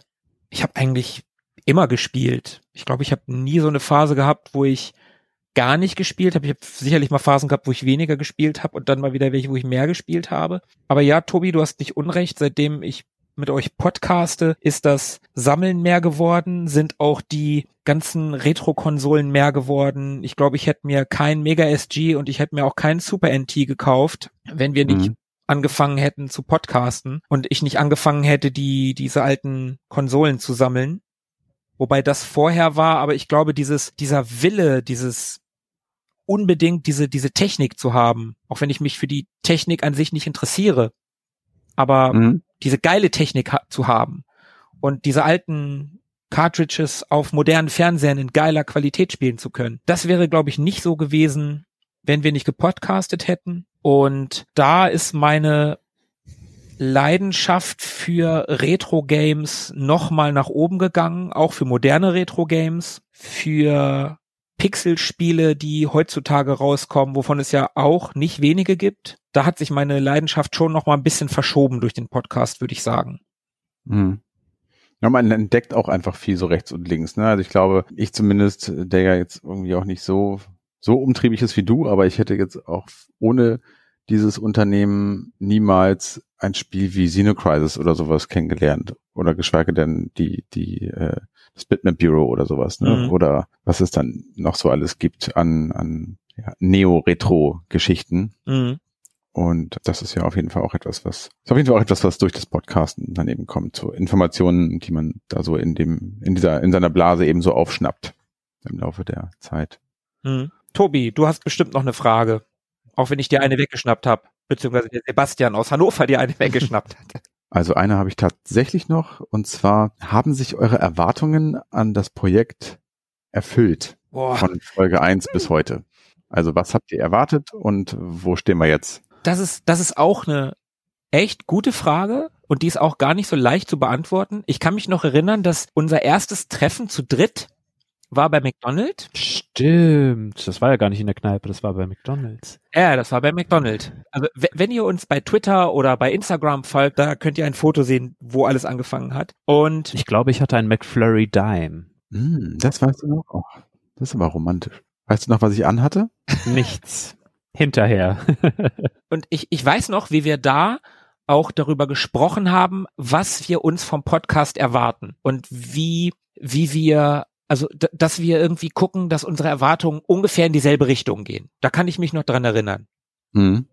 Und die gingen damals in die ähnliche oder in, in eine ähnliche Richtung. Und ich sage für mich, ich konnte es gar nicht einschätzen, wie zum Beispiel sich die Followerzahlen entwickeln. Ich konnte nicht sagen, okay, haben wir nach einem Jahr 10 Follower, haben wir nach einem Jahr 100 Follower, haben wir nach einem Jahr 1000 oder 100.000 Follower. Ich konnte das absolut nicht einschätzen. Und dann haben wir angefangen und da muss ich sagen, haben sich dann nach einem Jahr die Erwartungen mehr als erfüllt, muss ich sagen. Ich wollte, also was ich nicht wollte, ich habe mir, nachdem wir angefangen haben und so die ersten Follower gekommen sind, habe ich, äh, man gemerkt hat, ja, hm, ja, ja gut, wir fangen halt gerade erst an und es geht natürlich sehr schleppend. Da habe ich dann irgendwann gedacht, okay, nach einem Jahr möchte ich gern 1000 Follower haben oder nee, Ende des Ende diesen Jahres, also noch über einem Jahr, möchte ich gern 1000 Follower haben. Und die hatten wir schon, bevor wir ein Jahr durch hatten. Und das war ein geiler Moment, Mhm. wo wir vierstellig geworden sind in den, in, bei den Followern. Das war wirklich ein richtig geiler Moment. Die Feststellung, die ich dann immer habe, ist, äh, ich kenne keine tausend Leute. Das heißt, keiner kann Ja, sich genau. moralisch dazu verpflichtet fühlen oder es können sich nicht alle dazu moralisch dazu verpflichtet fühlen, mir zuzuhören. Das sind Leute, die das freiwillig machen. Genau, und wenn du dann so die ersten Kommentare von draußen bekommst und du merkst, okay, da gibt es tatsächlich Leute, die freuen sich auf unseren Podcast. Mhm. Das war richtig toll, das zu erleben. Und dann eine andere Erwartung war so die Anzahl der Folgen. Auch da konnte ich am Anfang gar nicht irgendwie, ja, man hatte dann drei Folgen und dann hatte man fünf Folgen und dann hatte man irgendwann zehn Folgen und ja, jetzt gehen wir halt auf die 30 zu. Das ist cool, das, das fühlt sich nach was an. Das ist nicht einfach nur so ein, ja, wir probieren das mal aus und stellen das nach drei Folgen wieder ein. Das ist Ja. etwas, was Bestand hat. Und ich hoffe, dass das auch noch weitere 25 oder 250 oder 2500 Folgen Bestand hat. Ja. Das ist, das ist schon richtig cool. Das, das ist für mich was Besonderes. Tobi, du hast vorhin gesagt, bei der Veränderung des Lebens Mhm. hast du gesagt, mit dem etwas erschaffen. Mhm. Das kann ich bei dieser Frage beantworten oder diese Frage kann ich damit beantworten. Diese Erwartung, etwas zu erschaffen. Wie du sagtest, das klingt zu groß, das klingt viel zu pathetisch. Aber ein bisschen fühlt es sich halt so an. Etwas, was bleibt. Genau, das, ja. Und Mhm. das, das ist, das ist cool. Und dahingehend muss ich sagen, wir sind heute 27 Folgen, also mit dieser hier 27 Folgen. Wir sind über ein Jahr regelmäßig in Anführungsstrichen auf Sendung. Am Drücker. Und da muss ich sagen, haben sich meine Erwartungen erfüllt, beziehungsweise sogar mehr als erfüllt. Weil ich wusste nicht, ob wir das hinbekommen. Ja. Philippe? Ich wollte vorhin tatsächlich behaupten, ich hätte gar keine Erwartung gehabt, weil in meiner Erinnerung erstmal das Gefühl aufkam, ich bin da vollkommen unbedarft dran gegangen und hatte wirklich überhaupt gar kein Bild, kein mentales Bild davon, was passieren soll, wie das laufen soll. Und dementsprechend wären quasi alle Erwartungen übertroffen. mit, mit äh, jedem Ergebnis, das wir erlangt haben und dass es dann ein Ergebnis ist, mit dem wir so gut zufrieden sein können, das ist dann umso erfreulicher. Aber dann äh, musste ich und da habt ihr mich gerade auch drauf gebracht, musste ich dran denken, dass Tobi ganz zu Beginn auch irgendwann mal gesagt hat, so äh, technische Kennzahlen oder so runterbeten, das äh, wäre überhaupt nichts für ihn. Dass die Geschichten das Interessante wären. Und das war so eine Erwartung, die dann initial irgendwann mal so eingepflanzt worden ist. Und tatsächlich hat auch die sich so ein bisschen erfüllt. Also immer wenn man festgestellt hat, das ist jetzt ein bisschen dröge, das Thema, wo ist denn die, die Geschichte darin, hat man immer so, ein, so ein, doch noch einen Twist irgendwo entdeckt oder hat sich nochmal auf die Suche gemacht, bis man einen gefunden hat, bis man absurde Vorstellungsgespräche für neue Jobs irgendwo als Geschichte hervorkramen konnte oder wer welchen Vi äh, Videospielautomaten als Inspiration bei sich im Büro stehen hatte oder also da gibt's ja reichlich Anekdoten und Hintergründe und Geschichten und Emotionen, die da mit transportiert werden konnten. Es ist nicht einfach nur ein, das ist das Spiel, so ist die Spielmechanik, äh, wir geben dem Ganzen die Note so und so, äh, nächstes Spiel, sondern da ist Leben drin. Und die Erwartung hatte ich erst nicht, wurde dann erzeugt und jetzt ist sie auch tatsächlich ähm, erfüllt worden. Ja. Ja, jetzt habt ihr beide schon ähm, ziemlich viel vorweggenommen, was so diese Erwartungshaltung angeht. Ich habe mir natürlich auch so ein paar Gedanken zu meiner eigenen Frage gemacht.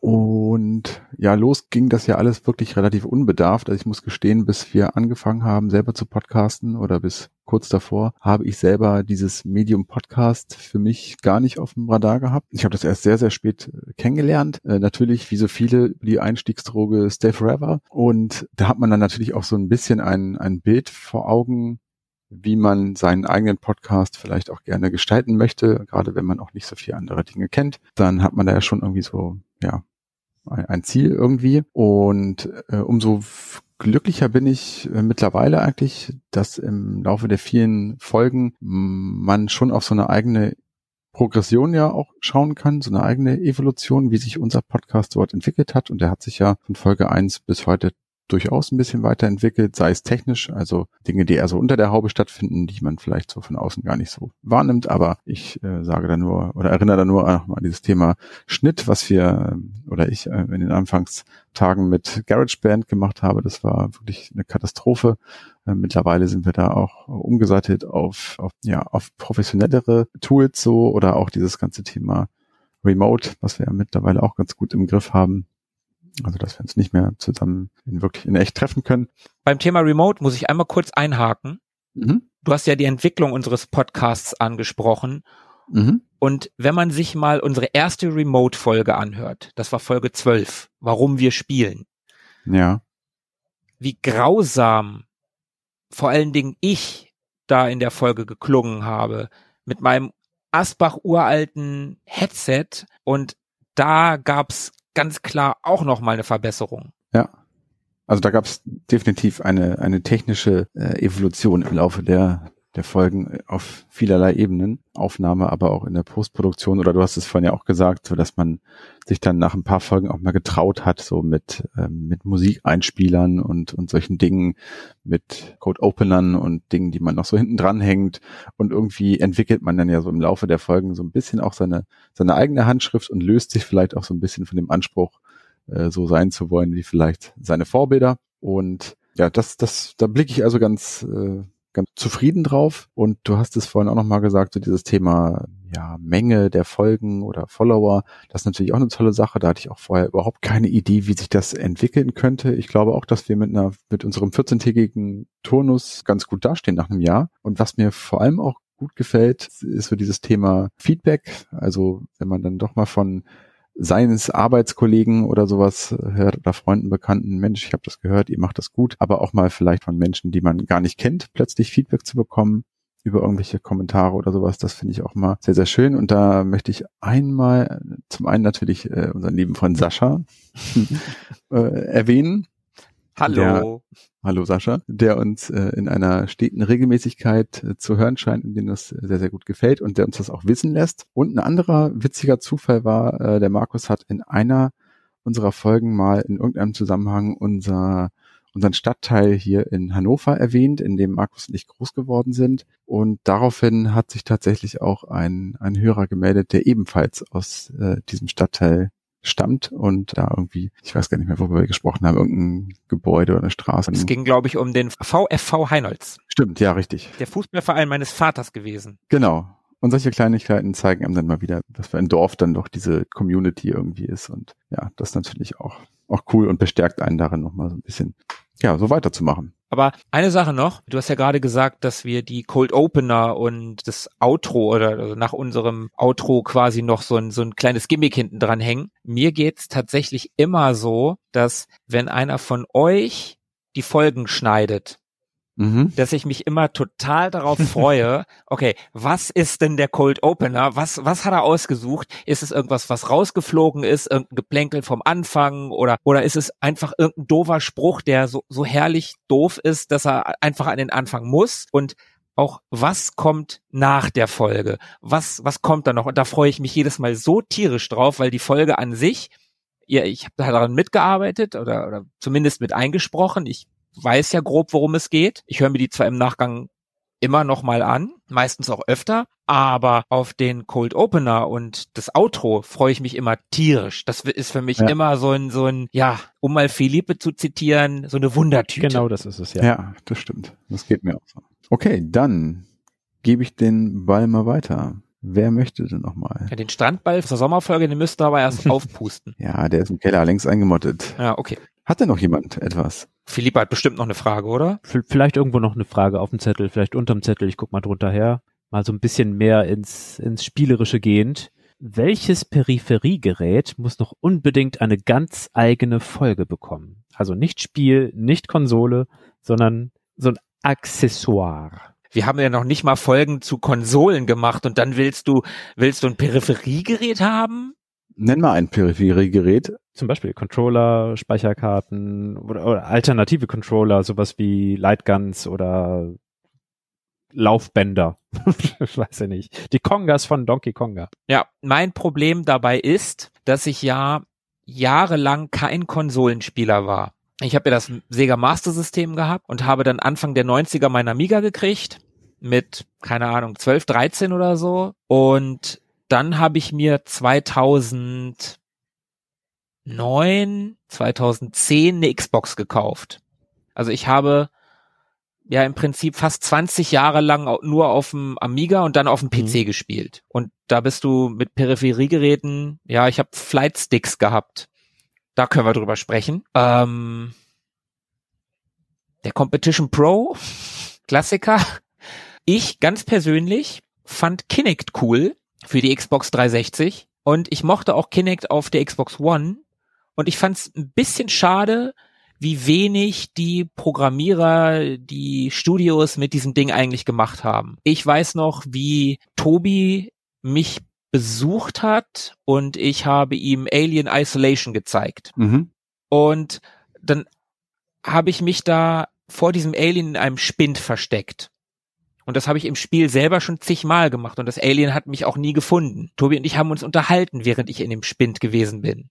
Mhm. Und dann hat, hat das Alien mich gefunden, weil wir vor dem Spind, also in dem Spind quasi geredet haben. Wir haben halt, Kinect hatte ja äh, Mikrofone drin und das war nochmal so eine Immersion. Also wenn ich das dann gespielt habe, als ich das dann wusste, auch alleine, war es dann wirklich so, dass du dann irgendwie völlig übertriebenerweise die Luft anhältst. das war halt, das war wirklich cool an dem Ding. Ja klar, da könnte man auch einfach irgendein Mikro für ein Spiel anschließen. Das muss jetzt nicht Kinect sein, aber ja, aber auf der anderen Seite, so geil war Kinect jetzt auch nicht. Aber vielleicht auch nur, weil es nicht genutzt, ich weiß es nicht, keine Ahnung. So richtig kann ich kann ich das tatsächlich nicht beantworten. Also Competition Pro und Kinect, um mal eine große Range an Jahren zu haben. Da haben wir doch schon mal was, ja. Das, das bietet ja auch in, in sich äh, schöne Themen an. Also wie sinnvoll sind manche Peripheriegeräte und wo liegen die Herausforderungen, das auch wirklich spannend, interessant oder zugänglich intuitiv für die Spieler zu gestalten. So viele kreative Ideen, die mit der Zeit aufgekommen sind, bei denen sich aber herausgestellt hat, es gibt immer einen Haken, es ist immer umständlich oder es ist zu teuer oder es, ist, es funktioniert einfach nicht gut. Da steckt, glaube ich, noch viel Potenzial drin für weitere Geschichten. Mhm. Ja, stimmt. Stimmt. Mir fällt dabei die Wii mhm. ein. dass, dass du einfach auf der Wii die Wii Modes, das war ja super damals, also äh, Wii Sports und hier Bowling auf der Wii und so, das hat ja echt Spaß gemacht, mhm. aber dass da jedes Spiel plötzlich die Wii Modes, also dass du bei bei einem Jump and Run plötzlich die Wii Modes schütteln musstest und so, also auch musstest, dass du das gar nicht abstellen konntest bei einigen mhm. Spielen. Und mhm. wenn du das dann heute irgendwie vielleicht mal auf einem Emulator spielst oder per Abwärtskompatibilität in irgendeiner Form, dann, dann nervt das schon ganz schön, ganz schön stark. Ich bin ja auch gar nicht so drin im Thema Konsolen. Das ist ja wahrscheinlich eher Peripheriegeräte, denke ich zumindest als allererstes an, an Kon oder eher an Konsolen. Das ist nicht so richtig meine Welt. Ich habe da eigene Erfahrungen nur mit dem Gameboy gemacht und seit äh, einem Jahr auch habe ich dann mir endlich auch mal die Wii gekauft, also die alte Wii. Ich glaube, ich hätte da jetzt auch gar nicht so dieses eine Eingabegerät. Ich finde natürlich irgendwie Joysticks in äh, jeglicher Couleur irgendwie cool. Da gab es zum Beispiel mal von dem äh, Kollegen äh, Carsten vom Pixel Pommes Podcast. Der hat mal eine, eine Folge über seltsame, obskure Joysticks irgendwie gemacht. Das fand ich sehr unterhaltsam. Also klar, so der Competition Pro ist natürlich immer, immer ein, ein Podcast wert. ich glaube, viel mehr äh, andere Modelle hatte ich in meinem Leben auch gar nicht. Später auf dem PC hatte ich mal einen Wingman Extreme, hieß der, glaube ich, von Logitech. Mm, ja, einen Wingman so, hatte ich auch. Aber mh. die waren leider gar nicht so gut. Ich glaube, ich würde dann eher, die Frage war ja, welches, welches Peripheriegerät dringend besprochen werden muss, ne? Ja. Vielleicht, vielleicht hieße meine Folge dann ähm, absurde Gadgets oder sowas, wo dann so ähm, Gameboy-Drucker oh, ja. und äh, derlei Geschichten drin wären. Also da gibt es sicherlich noch andere andere Dinge. Oder ich hatte mal, ich habe in, in meinem in meiner Big Box von Robocop 3 für den Amiga, da ist so ein, so ein Hardware-Dongle mit drin. Also so, so als Kopierschutz. Genau, ein Hardware-Kopierschutz-Dongle, richtig, den man dann da reinstecken musste, was ich auch zuvor noch nie gesehen habe. Ähm, also ja, so obskure, exotische Gadgets wäre, glaube ich, eher so das Thema meiner Folge. Also gar nicht ein konkretes Teil, sondern eher so ein Sammelsurium. Gib doch mal einem Kind heutzutage einen originalen Gameboy und dann gib ihm dazu die Lupe mit dem Licht. Hm. Der, meine, meine Kinder kennen das. Okay, aber äh, nicht die Kinder eines ewig gestrigen, also im Gaming-Bereich. Dann die, die gucken dich doch an wie ein Auto. Wenn man das heutzutage auf Bildern sieht, das sieht ja auch wirklich verrückt aus. Dieser riesige graue Kasten mit diesem winzigen grünen Monitor und dann hast du da diese Lupe drauf, wo du, also das, das ist auch einfach. Und das ist schwer, das Ding. Da sind vier Mignons drin oder sowas. Also das wiegt auch richtig was, wenn du das Teil in der Hand hältst. Das ist schon, schon krass. Und wenn dann auch noch irgendwie alles, da gab es ja dann auch noch andere Dinge, die man da so drauf und dran stecken konnte. Also wenn da alles dran war, dann war das schon echt ein ganz schöner zusätzliche externe Boxen und sowas gab's dafür auch, ja. Und dann hattest du ja, ja. So, auch so einen halben Robocop in der Hand. Aber weil du auch gerade nochmal die Wii erwähnt hast und ich ja auch gerade so am Rande, das ist wirklich eine, ja, eine, eine Innovation gewesen damals. Also ich habe das ja auch damals tatsächlich mal gespielt, aber habe es jetzt halt erst selber im Besitz sozusagen. Das ist, finde ich, eine Innovation gewesen, die war wirklich großartig, also da wirklich mit, mit Menschen, mit mehreren Leuten vor diesem, vor der Glotze zu stehen und irgendwie gemeinsam sich sportlich zu betätigen, was sich am Anfang noch so ein bisschen merkwürdig angefühlt hat, ein bisschen albern. Das hat damals Bock gemacht und es macht auch immer noch genauso viel Bock. Also wir spielen hier zu Hause tatsächlich dann auch manchmal mit, mit den Kindern irgendwie diese ganzen Wii Sports und Wii Sports Resort und wie sie alle heißen, Spielchen und ja, auch gut, die sind irgendwie grafisch in die Jahre gekommen so ein bisschen, aber diese Art der Eingabe und der, ähm, ja, des Zusammenkommens, des Zusammenspielens ist nach wie vor noch auf eine Art irgendwie faszinierend und macht, macht noch großen Spaß. Philippe, du hast ja nun die Frage gestellt, du hast bestimmt das Eingabegerät, das unbedingt besprochen werden muss, was wir überhaupt nicht auf dem Schirm haben. Und sobald du das sagst, sagen Tobi und ich, ja natürlich, lass mal abbrechen und sofort eine Folge darüber ja, machen. Genau so ist es, definitiv. Der Neck-Controller der PlayStation dieser Controller, den man in sich verdrehen kann. Nein, es ist Blödsinn. Es gibt nicht das eine Peripheriegerät, das wir alle zusammen unbedingt jetzt sofort besprechen müssten. Da, da ist dieses Sammelsurium an Obskuritäten schon. Jetzt bin ich irgendwie ein bisschen Das enttäuscht. tut mir leid, das, aber das kennst du von mir ja nicht anders. Also äh, erfülle ich äh, deine Erwartung ja doch, dass ich dich mal wieder enttäuscht habe. Also diese Obskuritäten, die finde ich schon äh, eine Folge wert, eventuell, wenn man überlegt, dass es einen Sega-Controller gab, der aus einem Achteck bestand, das auf dem Boden lag und Lichtschranken hatte. Und dann musste man sein Stimmt, in seiner Hand ja. drüber halten und dann war das quasi das Steuerkreuz. Oder wenn man bedenkt, dass es für Dreamcast ein LCD-Spiel-taugliches Speichermedium gab, was man in die Controller schieben konnte. Ja. Das war geil. Also, da, da gibt es so einige Sachen, bei denen man sich denkt, hä, ist echt jetzt? Der, der Nähmusteraufsatz, mit dem man Gameboys an Nähmaschinen anschließen konnte. Ich glaube, das gab's auch. Da, da findet man wirklich alles. Es gibt nichts, was es nicht gibt. Also, ja. Äh, eine Nähmaschine von Nintendo also quasi. Das einmal, diese Obskuritäten und was jetzt eher in, in meine Richtung geht, was äh, meiner Spielbiografie entwachsen ist, wäre der ikonische N64-Controller mit seiner eigentlich absurden Gestaltung. Mhm. Und was war eigentlich die Idee mhm. hinter, dahinter und welche Geschichten ranken sich drumherum und wofür war es dann doch gut und welche Spiele funktionieren nur mit dem Controller oder funktionieren besonders gut mit dem Controller? Das könnte ich mir auch vorstellen als äh, relativ raumgreifendes Thema. Ob das wirklich eine ganz eigene ja. Folge wert wäre, ist halt die Frage. Ich äh, glaube zu wissen, was hinter diesem Controller steckt. Sake. viel, viel Sake. Aber das stimmt, also wo du das gerade so sagst, so vielleicht wäre als Thema der Formfaktor oder das Produktdesign von Spielekonsolen auch nochmal ein ganz spannendes. Weiß ich auch nicht, ob es für eine ganze Folge reicht. Vielleicht auch schon, weil man spricht ja dann doch eher immer nur über, über die Inhalte, also über die Facts, die technischen Spezifikationen. Aber was so hinter dem zeitgenössischen Produktdesign steckt und wer da so für verantwortlich ist, könnte ich mir auch nochmal ganz, ganz interessant vorstellen. Also man erkennt ja durchaus irgendwie aus welchem Jahrzehnt zumindest so ein, ein Gerät kommen könnte. Ja, finde ich auch nochmal ganz, ganz spannend. Behalten wir auf dem Zettel. Weitere Fragen? Ja, mir ist tatsächlich eine Frage eingefallen, während wir mhm. dieses Thema gerade besprochen Jetzt wird's haben. persönlich, okay. Jetzt wird's persönlich. Philippe hat eben gerade die Dreamcast erwähnt. Mhm, ja. Ja.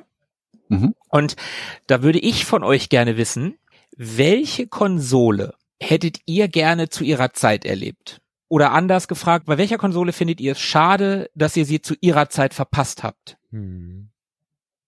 Wenn, das, wenn ihr sowas habt. Ich glaube, da könnte mir was einfallen, ja. Na dann, leg los. Gern. Handhelds mit Farbbildschirmen. Das war für mich zu der Zeit komplett unerreichbar. Ich war tierisch froh über meinen Gameboy und war ganz beeindruckt von Pre-Rendering-Grafiken von Rareware. Donkey Kong sah wirklich großartig aus in vier Grautönen mit Grün als äh, Hintergrund. Das war wirklich unglaublich, aber was das dann für ein Gefühl sein muss, ein Atari Lynx oder ein Sega Game Gear in der Hand zu halten und wirklich farbige Spiele zu sehen. Mobil. In den 90ern. Das muss unfassbar gewesen sein. Und Lynx ist, glaube ich, auch technisch äh, recht weit gewesen und hatte einigermaßen etwas mehr Rechenpower. Muss krasses Gefühl gewesen sein gut, man bräuchte dann auch grundsätzlich immer irgendwo eine Steckdose und äh, das Netzteil und einen Rucksack voller Batterien, um da auch dauerhaft Spaß dran zu haben. Aber das gehört dann einfach dazu. In den Game Gear gehörten sechs Batterien. Äh, Philippe, kennst du den Sega Nomad? Das ist der, das Mega Drive in tragbar. Ja. Ganz schön fetter Klops da packst du die echten Mega Drive Spiele hinten rein. Das ist auch ziemlich geil. Ziemlich geiles Teil. Hm. Ja, okay. Also farbige Handhelds. Genau. Und Tobi? Hm, als du die Frage gestellt hast, ähm, habe ich kurz so die Konsolenhistorie, die ich kenne, irgendwie so überflogen und gedacht, so, hm, jetzt mal so abgesehen von so ganz alten 70er Jahre Dingern, habe ich ja eigentlich ja, zumindest auf vielen Konsolen, auch wenn ich sie nicht besessen habe, aber mal gespielt. Also ich bin durchaus mit dem, mit dem NES bei Freunden aufgewachsen und Master System hattest du und Mega Drive hatte mein Cousin und Super Nintendo hatte auch wieder irgendwer. Also das hat man alles schon irgendwie miterlebt. Ich selber hatte ja, wie gesagt, nur den Game Boy. Bin dann, glaube ich, zu N64-Zeiten äh, ausgestiegen aus dem Konsolen-Game. Da standen manchmal so vereinzelt Ende der 90er noch so Teile in WGs rum, wo man dann eben Super Mario Kart oder sowas zusammengespielt hat auf dem N64. Aber danach äh, hat mich da der, so der Kontakt verloren. Also alles, was danach kam, habe ich dann auch nicht mehr so mitbekommen. Also GameCube Sega Saturn, Dreamcast, all das habe ich nicht mitbekommen, habe ich aber auch nicht viel Bezug zu, von daher kann ich auch nicht sagen, dass ich das irgendwie vermisst, vermissen würde. Mm, aber weil Philippe das gerade so schön beschrieben hatte, ich hatte ja auch nur, nur einen Gameboy und ich habe mir vor einem Jahr oder zwei erst ein Gameboy Advance gekauft, den kleinen zum Aufklappen, wenn auch in der AGS 0, jetzt muss ich überlegen, 001? Ja, ich glaube, also in der, in der dunkleren Version, aber egal, sei es drum. Und ich habe den zum ersten Mal in der Hand gehalten.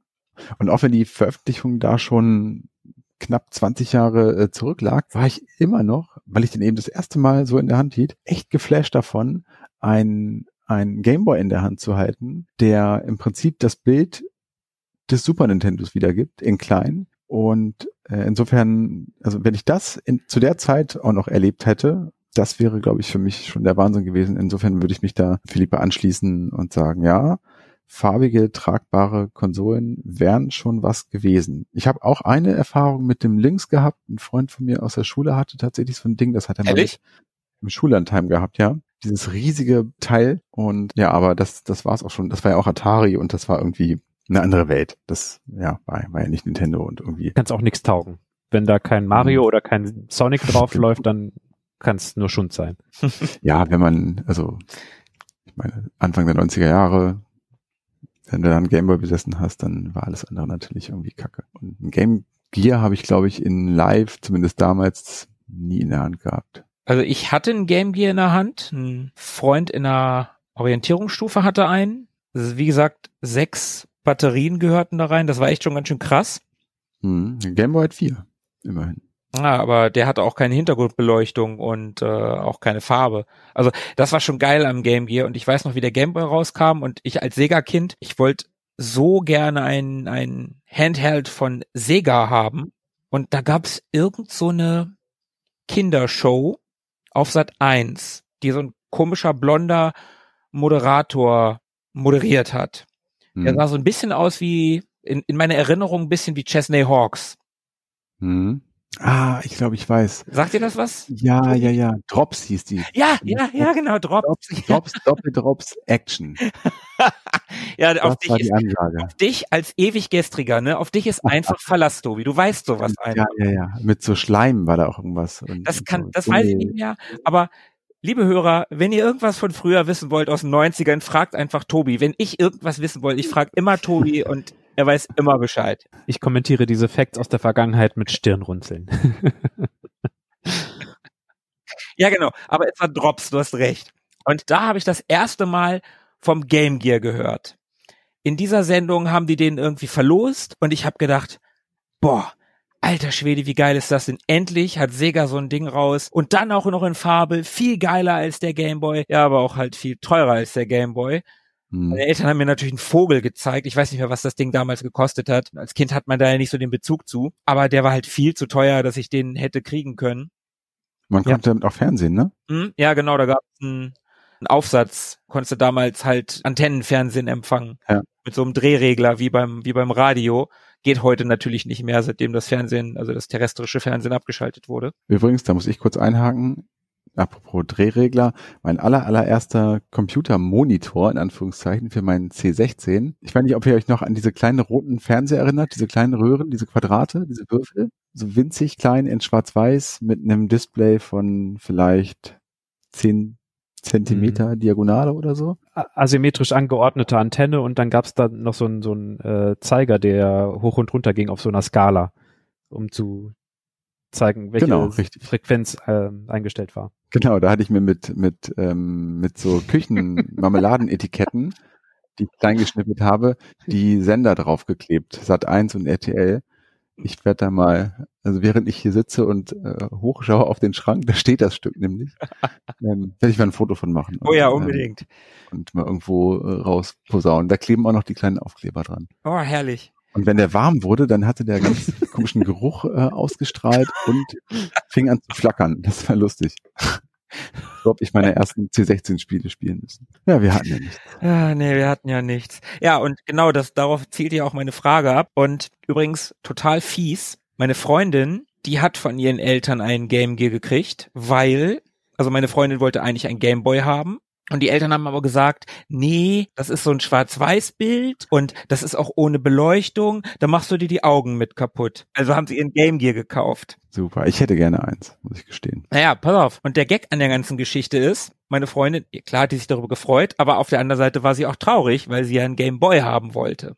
Mhm. Was macht sie? Spielt bei einem Gewinnspiel mit und gewinnt einen Game Boy. Und dann kommt sie Jahre später auch noch mit dir zusammen. Wie viel Glück kann man denn noch haben? Ach Mann. Da, denk, da denkst du, du hast alles erreicht und dann Ja, und dann kommt, komme ich da, ja gut, äh, äh, schnell weiter zum nächsten. Nein. Und nein, aber für mich wäre, glaube ich, also ich habe ähnlich wie Tobi mit so ein paar Konsolen habe ich auch bei Freunden gespielt, also vor allen Dingen mit der PlayStation, mit der ersten und auch mit der zweiten. Also die hatten Leute in meinem Freundeskreis damals, aber ansonsten hatte ich im Großen und Ganzen nur PC-Spieler bei mir in einer, in einer Umgebung und so rückblickend bereue ich es doch sehr, vor allen Dingen das Dreamcast nicht gehabt zu haben. Du hast es ja vorhin erwähnt, Philippe, diese Konsole war ihrer Zeit so weit voraus mit eingebautem Modem und diesem, diesem, dieser Speicherkarte, wo ein LCD-Screen drauf war, wo du die konntest du mitnehmen und da gab es dann Spiele, Companion-Spiele zum, zum Ja, Grinden weiß- quasi. Hm. genau, so Grinding-Mechaniken, die du dann auf diesem Ding hattest. Und das war seiner Zeit einfach so weit voraus. Und Philippe, wir beide haben ja auf dem Pixel-Pokal vor einem Dreamcast gesessen und haben da Power Stone gespielt. Und ich war auch so beeindruckt von diesem Rumble, dass der damals schon so gut war. Das, das fand ich wirklich cool, diese Konsole. Das war sicherlich nicht die erste Konsole mit Die Rumble. erste mit integriertem, glaube ich. Nein, nee, gar nicht, gar nicht, gar nicht. Die Okay. PlayStation 1 hatte schon integriertes, aber wurde nachgereicht. Das war die erste, bei dem der Rumble von vornherein mit drin war. Okay.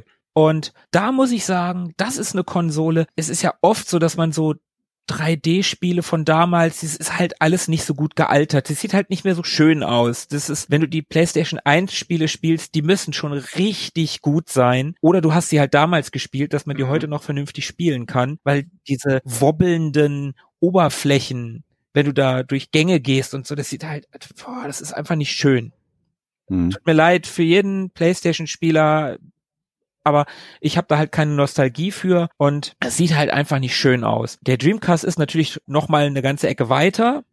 Also, ja, was heißt eine ganze Ecke? Eine Generation. Von, Ne? von der Architektur 2. her nicht ganz eine ganze Generation. Die, die, das war so der, der Zwischenschritt. Und was sie damit rausgeholt haben, das ist umso beeindruckender. Es sieht aus wie PlayStation 2 mit etwas limitierteren Möglichkeiten. Und da muss ich sagen, wenn man die Dinger heute sieht, ja, geht teilweise noch. Alles, was 2D ist, natürlich super, kann man alles ganz toll spielen. Also zum Beispiel die X-Men vs. Street Fighter Spiele, also diese, diese 2D-Prügler, die damals rauskamen, die sehen heute natürlich Mhm. immer noch fantastisch aus in dieser gepixelten Comic-Grafik. Aber alles, was so 3D ist, ja, auch grenzwertig. Und ähnliche Gefühle habe ich dann zum Beispiel auch beim N64, wo ich dann auch sage, hm, Das war Ja, auch sehr eigen hm. vom Aussehen her, ja. aber da finde ich es halt schade, dass ich solche Konsolen damals nicht erlebt habe, also so richtig. Und vor allen Dingen beim Dreamcast tut es mir leid, weil es auch Segas letzte Konsole gewesen ist. Und irgendwie war es dann komisch, danach Sonic auf einer Nintendo-Konsole zu sehen. Das, das fühlte sich einfach falsch Hm. an. Ich verstehe, was du meinst. Der Sonic muss anschaffen gehen, hat sein Haus verloren und jetzt ist er auf dem Konsolenstrich. Ja, Tobi, ich habe, glaube ich, alles gesagt. Du hast bestimmt noch eine Frage, oder? Ja, eine hätte ich noch im Köcher und zwar, man fragt oder wird ja dann doch hin und wieder mal gefragt, welches Spiel würdest du als einziges mit auf die einsame Insel nehmen, den Rest deines Lebens nur noch dieses eine Spiel spielen könntest. Ich würde gerne wissen, was ihr denn glaubt. Also ich blicke mal in Richtung Markus. Äh, was glaubst du denn, würde Philippe für ein, ein Spiel mit auf die einsame Insel nehmen und auf welchem System? Also welches System mit einem Spiel würde er mitnehmen? Auf die einsame Insel oder die, die äh, Raumstation oder das Kloster oder wohin auch immer, wo er alleine mit sich und eben diesem Ding ist. Okay. Also Philippes Spielevita kenne ich ein bisschen. Also mein erster Gedanke war Wind Waker. Und dann um von der Insel gedacht, wieder wegzukommen, ja, stimmt. ja, das passt halt auch gut zur Insel. Mein zweiter Gedanke war dann, ja, aber auch, ich glaube, Ocarina of Time findet er noch geiler. Aber auf der anderen Seite, wenn man so ein Rollenspiel durch hat, das ist nix, was man, was mhm. man halt für zwischendurch mal spielt. Interessante Überlegung. Insofern würde ich, glaube ich, irgendein Rennspiel bei Felipe vermuten und würde sagen Driver San Francisco. Schmeiß ich, oder vielleicht auch Gran Turismo auf der PlayStation 2 oder auf der 3, je nachdem, welche Inkarnation er da am besten findet. Also das wären so, ja, das wären so die zwei Titel, aus denen ich aussuchen müsste. Ich nehme an Gran Turismo. Okay, er hätte Gran Turismo eingepackt und heimlich wahrscheinlich noch ähm, Ocarina of Time eingesteckt. Okay. Das ja, wäre so okay. meine, meine Vermutung. Cool. Dann hätte ich auch endlich Zeit für die ganzen Langstreckenrennen, wenn ich auf der Insel, einsamen Insel wäre. So Gran Turismo 3, irgendwelche 500 Meilen Rennen. Okay, gut. Was habe ich heute vor? Passt in mein Terminkalender. Nehme ich mir vor. ich löse mal auf, wie es bei mir aussieht. Tatsächlich ist da was dran an diesem Endless Game Gedanken, dass man nicht einfach so das Spiel abschließt und dann, äh, was mache ich jetzt? Die Geschichte ist auserzählt, das war's, ich habe es durchgespielt. Da ist Gran Turismo eine, eine gute Idee. Ich wäre nicht so verrückt zu sagen, dass Tetris das wäre, was mich ansprechen würde, auch wenn das das klassische Endlosspiel ist. Ja, also Gran Turismo 3 oder 5, welches würde ich nehmen? 5 tatsächlich, um eben die Langstreckenrennen auch mal irgendwann zu schaffen. Und es, es ist reichlich Herausforderung. Was mir aber eigenartigerweise durch den Kopf geisterte, war Shenmue auf dem, auf dem Dreamcast. Das hätte oh, das ich, äh, ich tatsächlich schön. auch mir gut vorstellen können. Das muss man nochmal mitgenommen haben. Das finde ich voll schön. Absoluter mhm. Klassiker, nie gespielt. Und ich weiß nicht, wie spielbar das heute noch mega ist. Mega neugierig und das, das wäre es mir, glaube ich, wert. Dann überbrücke ich mir die Zeit, bis ich motiviert genug bin, ja. mir ein Floß zu bauen und loszuschippern. Von der Raumstation aus. Ja, dann äh, würde mich mal interessieren, was vermutet Tobi denn, was Markus mit auf seine Ölbohrplattform mitnehmen würde? Warum bin ich denn auf einer Ölbohrplattform? Ach so, okay. Also, als ich mir die Frage überlegt hatte, dachte ich natürlich als allererstes so an Lieblingsspiele, aber ich fand gerade deinen Aspekt ähm, mit dem Wiederspielwert ganz interessant. Da muss man ja nochmal in ganz anderen Sphären denken. also sollte es ja entweder ein Spiel sein, was einfach nicht durchzuspielen ist, was endlos ewig geht, so wie Xeno Crisis zum Beispiel.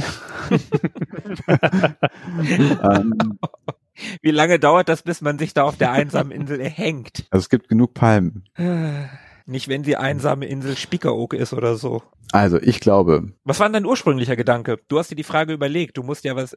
Mein, mein ursprünglicher Gedanke war schön casual. Du würdest Streets of Rage 2 mitnehmen. Ein immer spielbarer Klassiker, den man zu jeder Tages- und Nachtzeit immer wieder rund um die Uhr gut zocken kann. Mhm. Würdest du, glaube ich, nicht viel falsch machen. Mhm. Ich hatte noch tatsächlich Bioshock Infinite im Kopf, weil ich mich noch an deine Lobeshymnen auf dieses Spiel gut erinnern kann aus deiner Lieblingsfolge. Mhm. Allerdings ist das ja auch genau so ein Spiel, wo man, ja gut, dass man dann eben dieses eine Mal durchgespielt hat und dann wird man es wahrscheinlich nicht direkt wieder von vorne anfangen. Ich glaube, bei einem mhm. Shooter könnte man das noch machen. Ja, und dann setzt man sich selber Herausforderungen, wie zum Beispiel auf schwerster Stufe. Ja, den 1999er. Man darf nur links lenken. ich hatte noch Forza Horizon äh, angedacht, weil es so schön, schön lazy leisure ist. So oh ja, das ist ja. Fahren, mhm. einfach unaufgeregt, mit viel Open World so. Mhm. Mm, sollte ich mich entscheiden müssen, würde ich, ja, wahrscheinlich würde ich Bioshock Infinite nehmen. Und falls du dich traust, heimlich noch eins einzustecken, wäre das dann vielleicht ähm, Streets of Rage 2. Das ist auf jeden Fall eine, eine coole Combo, sag ich mal. Mhm. Also mit Bioshock Infinite macht man nicht viel falsch, weil da auch so Herausforderungsmodi mit drin sind. In einer der Erweiterungen äh, gibt es so Herausforderungsmodi und da kann man sich auf jeden Fall auch ganz gut ohne Story mit beschäftigen, einfach nur ballern. Mhm. Insofern macht man da nicht viel falsch. Mit Streets of Rage 2 macht man gar nichts falsch. Nie, niemals, nie, nie, also nie. Wobei ich müsste mittlerweile, seitdem ich Streets of Rage 4 gespielt habe, da ist der Umfang noch ein bisschen größer. Ja. Also die sind mittlerweile relativ nah beieinander, was Lieblingsspiele angeht. Forza Horizon, ja. Obwohl ich nicht mal Rennspiel-Fan bin, hast du mit dem Spiel schon sehr recht. Das ist ja auch nicht so der Antrieb bei dem Spiel, glaube ich, ne? Ja, das hat auch sowas Gemütliches mit dem, mit Mhm. dem Wechsel der, der Jahreszeiten und so. Das, das ist schon sehr, sehr schön, da durch die englische Landschaft zu brettern im vierten Teil. Macht schon sehr viel Spaß. Also vielleicht vergesse ich auch jetzt gerade ein ganz tolles Spiel. Vielleicht würde ich auch so als Storyspiel heimlich Red Dead Redemption 2 einpacken und mich da endlich mal rantrauen. Ja, was du immer noch nicht gespielt hast. Nee, immer noch nicht. Ich hab's fast Day One gekauft in einer Special Edition für 100 Euro und hab's Ja. immer noch nicht gespielt, weil ich immer denke, oh mein Gott, das ist so groß, dieses Spiel. Es ist so viel und so lang. Ja, okay, dann wäre das die perfekte Gelegenheit. Und ich habe gerade auch schon das äh, Schiffshorn gehört. Das Schiff legt ab. Du musst dich jetzt entscheiden. Dann, dann, dann, dann äh, äh, für die, ja komm, dann, äh, dann sind's heimlich Red Dead Redemption 2, einfach weil ich es endlich, endlich spielen könnte. Und für den Casual Play würde ich zu Streets of Rage 4 greifen. Okay, cool. Das ist eine Ansage. Ist alles recht neu, aber Streets of Rage 4 ist zumindest ein Neo-Retro-Game, wie du Mhm. vorhin so schön gesagt hast. Ja, cool. Gibt's dieses, äh, diesen, diesen Terminus Neo-Retro-Game eigentlich? Fände ich gut. Wäre naheliegend. Selbsterklärend, ja. Ja, dann Philippe, du und Tobi, ihr habt ja die engste Ja. Verbindung in diesem Podcast. Ihr kennt euch ja schon seit Ewigkeiten. Okay, jetzt wird's wirklich Äh, persönlich. ähm, lass, lass mich mal kurz googeln, wie das Ding nochmal hieß, was du auf jeden Fall mitnehmen wirst. Äh, Tapper. Oh, Tepper ist geil. Tepper ist super. Tepper wäre ein Spiel für mich. Das habe ich bei Olli immer gespielt. Das Bierspiel Ja, ja, ja, stimmt. Auf dem ColecoVision. Das wäre auch ein schönes Spiel. Tapper hätte ich mir tatsächlich vorstellen können. Ich weiß nicht, wie Tobi zum Beispiel zu äh, Elite steht. Rate jetzt einfach mal. Also angesichts des Themas der Wiederspielbarkeit könnte es auf ein Nicht-Story-Spiel hinauslaufen. Dann hau ich einfach mal Lemmings raus. Das sollte eigentlich Mhm. Eigentlich eine Weile lang spielbar sein und die, die Stimmung wird dadurch ein bisschen hochgehalten. Es ist eher ein freundliches, lustiges Spiel. Ja, nach kurzer Überlegung und der absoluten Hoffnungslosigkeit, da genug Wissen zusammen be- zu bekommen, um eine, ein ernsthaftes Ergebnis zu erzielen, würde ich sagen Lemmings. Meinetwegen auch Worms. Nein, ich nehme Lemmings. Ich finde, das ist echt ein ganz, ganz guter, das ist eine gute Idee. Ja, da triffst du tatsächlich alle Fliegen mit einer Klappe, würde ich sagen. Da ist ordentlich Amiga mit drin, da ist Wiederspielbarkeit mit drin, da ist Herausforderung drin, da ist gute Laune mit drin. Ja, stimmt. Würde ich, würde ich machen. Hätte ich, hätte ich genommen, ist gekauft. Puh. Welchen Teil? Ich glaube, ich würde aufgrund der, ja, keine Ahnung. Ich habe es schon oft gesagt, ich habe überhaupt nichts gegen Teil 2. Viele meckern und schimpfen da ja drüber. Ich mag das gerne. Ich würde Teil 2 mitnehmen. Da ist auch noch ein kleines äh, Geschichtchen, ein Roman dabei. Sind wir Anleitung. eigentlich alle auf derselben Insel? Dann hätten wir ein paar Spiele zum Tauschen und mit Streets of Rage 4 hätten Cool, wir sogar eins, ja. was wir zu dritt spielen können. Nee, wir sind voneinander entfernt, leider. Ach man, schade. Aber wir können uns mit einer Flasche und einem roten Punkt äh, äh, unsere Nachrichten zuschicken. Was für ein roter Punkt. Cool Spot. Erinnerst du dich nicht? Wir haben in der Sommerfolge über so einen Kussbot-Werbespot Ah, gesprochen. ja, ja, stimmt, ja, klar. wo sich zwei Inselbewohner ihre Schachzüge über Flaschenpost mitteilen. Wird ganz schön schwierig bei Streets of Rage. Ja, das stimmt. Tastenkombinationen auf dem Pad. Da oben, da oben! Ich hab doch gedrückt. Ja, das war letzte Woche. Übrigens, mein allererster Gedanke war tatsächlich Monkey Island. Ja, meiner auch. für dich oder für mich? Bei Tobi dachte ich äh, zuallererst, zuallererst an Monkey Island. Bei mir war es bei, für mich. Ich habe zuerst gedacht, oh, ich glaube, ich würde Monkey Island mitnehmen. Und dann habe ich angefangen, darüber nachzudenken. Und äh, das mit der Wiederspielbarkeit und so. Ja, das ist nicht ein nicht zu unterschätzender Aspekt, glaube ich, dabei. Ja, cool. Haben wir doch eigentlich alle ganz gut getroffen und das zeigt, dass das ja alles ganz gut harmoniert anscheinend und dass wir Ah. Wir, wir könnten es miteinander aushalten, habe ich das Gefühl. Vielleicht auch auf einer Ich nehme doch ein anderes Spiel. Ich, äh, ich hätte gern No Man's Sky und dann möchte ich auch äh, die komplette Map abarbeiten. Oh. Das, das könnte dauern. Dann muss Philippe doch wieder auf eine eigene Insel. Wenn er die ganze Map abarbeiten möchte, dann, ja, dann, das, da reicht ein Hm, Leben nicht für. Gefühl. Nee, war, war nur ein Scherz. Natürlich war es nur ein Scherz. So, jetzt haben wir uns ganz schön ein Loch in den Bauch gefragt. Was kommt jetzt? Eine darf ich noch raushauen, dann hau ich noch eine raus. Welches Genre aus deiner Vergangenheit hat es verdient, ein Mobile Gaming Revival zu erleben? Marküse. Keins, keins, absolut keins. Mobile Gaming. Ich könnte kotzen. Warum? Das war differenziert und versöhnlich. Welches Genre aus meiner Vergangenheit? Also es gab ja Genres in, aus der eigenen Spielbiografie, bei denen man sich dachte, boah, ist das geil, das kann man ewig spielen, das macht nur Spaß. Gibt es etwas, was man rüber retten kann? Da muss ich natürlich überlegen, was kann man im Mobile Gaming Mhm. Bereich vernünftig spielen. Mhm. Da fallen Jump and Runs schon mal raus. Da fallen eigentlich alles, wo du steuern musst, raus. Also sprich Autorennen oder keine Ahnung, Third-Person-Geschichten, fällt alles raus. Und ich habe ja eben gerade schon an Monkey Island denken müssen. Und ich würde tatsächlich Adventures sagen.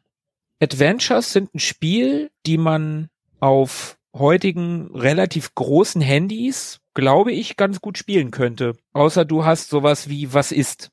Alle, die Indiana Jones 3 gespielt haben und immer vor diesem Bücherschrank, äh, vor diesen Bücherregalen in der Bibliothek gewesen sind, die wissen, was gemeint ist. Ah, Mist, schon wieder das falsche Buch. Zurückklicken. Das war echt kein Spaß. Also, wenn man nicht gerade das machen muss, also wie heißt wie heißt das Hotspot Hunting oder so? Wenn man das nicht machen muss, dann könnte ich mir Adventures sehr gut vorstellen. Vielleicht auch solche Sachen wie sowas wie Until Dawn in so eine Richtung gehend. Ein Quicktime-Event könnte ich Ja, mir auf stimmt. einem Handy noch vorstellen, dass man dann in eine Ecke des Handys hauen muss oder ähm, so eine Wischbewegung machen muss zum, im richtigen Moment in eine Richtung. Das könnte ich mir ganz gut vorstellen. Solche Sachen. Genau. Das ist jetzt, obwohl das ist ja, das ist natürlich kein kein Genre aus meiner aus meiner Jugend, spielbare Filme. Wobei Adventures sind ja eigentlich auch irgendwie spielbare Filme. Und ansonsten, ja, solche Puzzlespiele wie Lemmings, das ist mir auch eingefallen. Das könnte ich mir auch noch auf dem Handy vorstellen. Aber schön auch, dass du diese Frage stellst, weil du bist ja auch unser Mobile Gaming Experte. Ja, Experte. Da bin ich ja, von uns bist du da der Experte. Ich spiele Solitär manchmal auf dem Handy. Auch ein Genre. Kartenspiele. Gestrüpp-Poker vielleicht. Hm, das gute alte Gestrüpppoker, ja. ja. Tobi, Tobi, was, was, hast du eine bessere Idee als ich? Hm, Nö, ich würde mich da auch so ein bisschen mh, dazustellen. Also ich glaube, ich habe kurz überlegt, was für Spiele spielt man denn in Situationen, wo man so mobile unterwegs ist, wo man nicht die Möglichkeit hat, irgendwie an, an einem PC oder einer Konsole zu sitzen. Für mich fallen da auch erstmal Jump and Runs mehr oder weniger weg. Ich glaube, es gibt bestimmt für die meisten Genres irgendwie mittlerweile so halbgare Lösungen, die irgendwie funktionieren, weil man sich dran gewöhnt. Ich habe auf dem auf meinem iPhone auch irgendwie Sonic und Donkey Kong mal gespielt und ja, das funktioniert schon irgendwie, aber eben nicht richtig gut. Insofern muss ich sagen, dass so Spiele, wo die Präzision nicht ganz so gefordert ist, wie beispielsweise bei, ja, wie, wie du sagst, bei Adventures, dass ich mir das sehr gut vorstellen kann. Auch so für Reisen im Zug, im Auto oder zwischendurch mal kurz und abspeichern und später weiter. So, das kann ich mir schon gut vorstellen. Abends im Bett, auf dem Sofa. Also kann ich mir schon gut vorstellen. Also Adventures gehen da, glaube ich, ganz gut. Ansonsten so, ja, so Puzzler, wobei Lemmings ist mir, glaube ich, ich wünschte, es würde gut funktionieren, aber ich glaube, man muss da doch tatsächlich zu präzise sehr kleine Flächen treffen, das mit Wurstfingern, glaube ich, sehr, sehr schwierig werden könnte. Und ansonsten fand ich so dieses Thema Rollenspiele auch vielleicht noch ein Genre, was, was ist, was ein Versuch wert wäre. Ja, wo es eher so um strategische Entscheidungen geht als um präzise Steuerung. Also musst du alte Rollenspiele nehmen, sowas wie Eye of the Beholder oder auch das Schwarze Auge. Kannst du natürlich kein Skyrim nehmen. Genau, da wollte ich gerade drauf kommen. Ich äh, habe mich mal gefragt, warum es eigentlich keine quasi Solo-Abenteuer, die man noch von früher kennt aus dem Schwarzen Auge, also wo man dann ja immer von Textbaustein zu Textbaustein gesprungen ist und so verschiedene Möglichkeiten hatte, irgendwie seinen Weg weiter zu beschreiten. Das wäre doch eigentlich prädestiniert für so ein Smartphone, habe ich mir mal gedacht. Mhm. Könnte man auch mit, mit netten ja. Grafiken unterlegen, ja, ja. Ja, und dann, klar, hat man so Charaktererstellungstools und Würfelanimationen. Also das könnte ich mir so als Gesamtpaket auch ganz gut vorstellen. Ich habe damals übrigens Äh, Jetzt kannst du es mir sagen. Wenn ich mir ein, also ich habe mir ein Solo-Abenteuer ausgeliehen oder, oder eins gekauft und dann habe ich das auch gespielt. Und am Ende der Solo-Abenteuer gab es ja auch Abenteuerpunkte. Mhm. Und wenn ich dann mir irgendwie einen neuen Charakter bei DSA gemacht habe, habe ich dem erstmal die Punkte aus dem Solo-Abenteuer gegeben, aus allen, die ich so gespielt habe, weil hey, habe ich ja mit dem quasi jetzt auch gespielt. Ich würde es ja auch nochmal spielen. äh, das war, ja. Ich glaube, ich hoffe, du würdest deinem, deinem 15-jährigen Ich heutzutage dafür einen Nackenklatscher geben.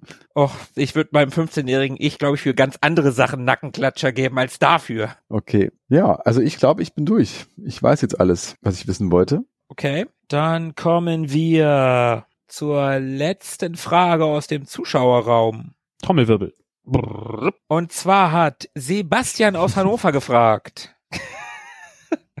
Habt ihr Ideen für Specials im Kopf? Da gehen wir also in den Bereich Zukunft oder Ausblick. Wie sieht der Ausblick aus? Was planen wir für die Zukunft? Vielleicht könnte man das auch als Oberkategorie nehmen und so langsam uns zur Ruhe begeben. Mhm.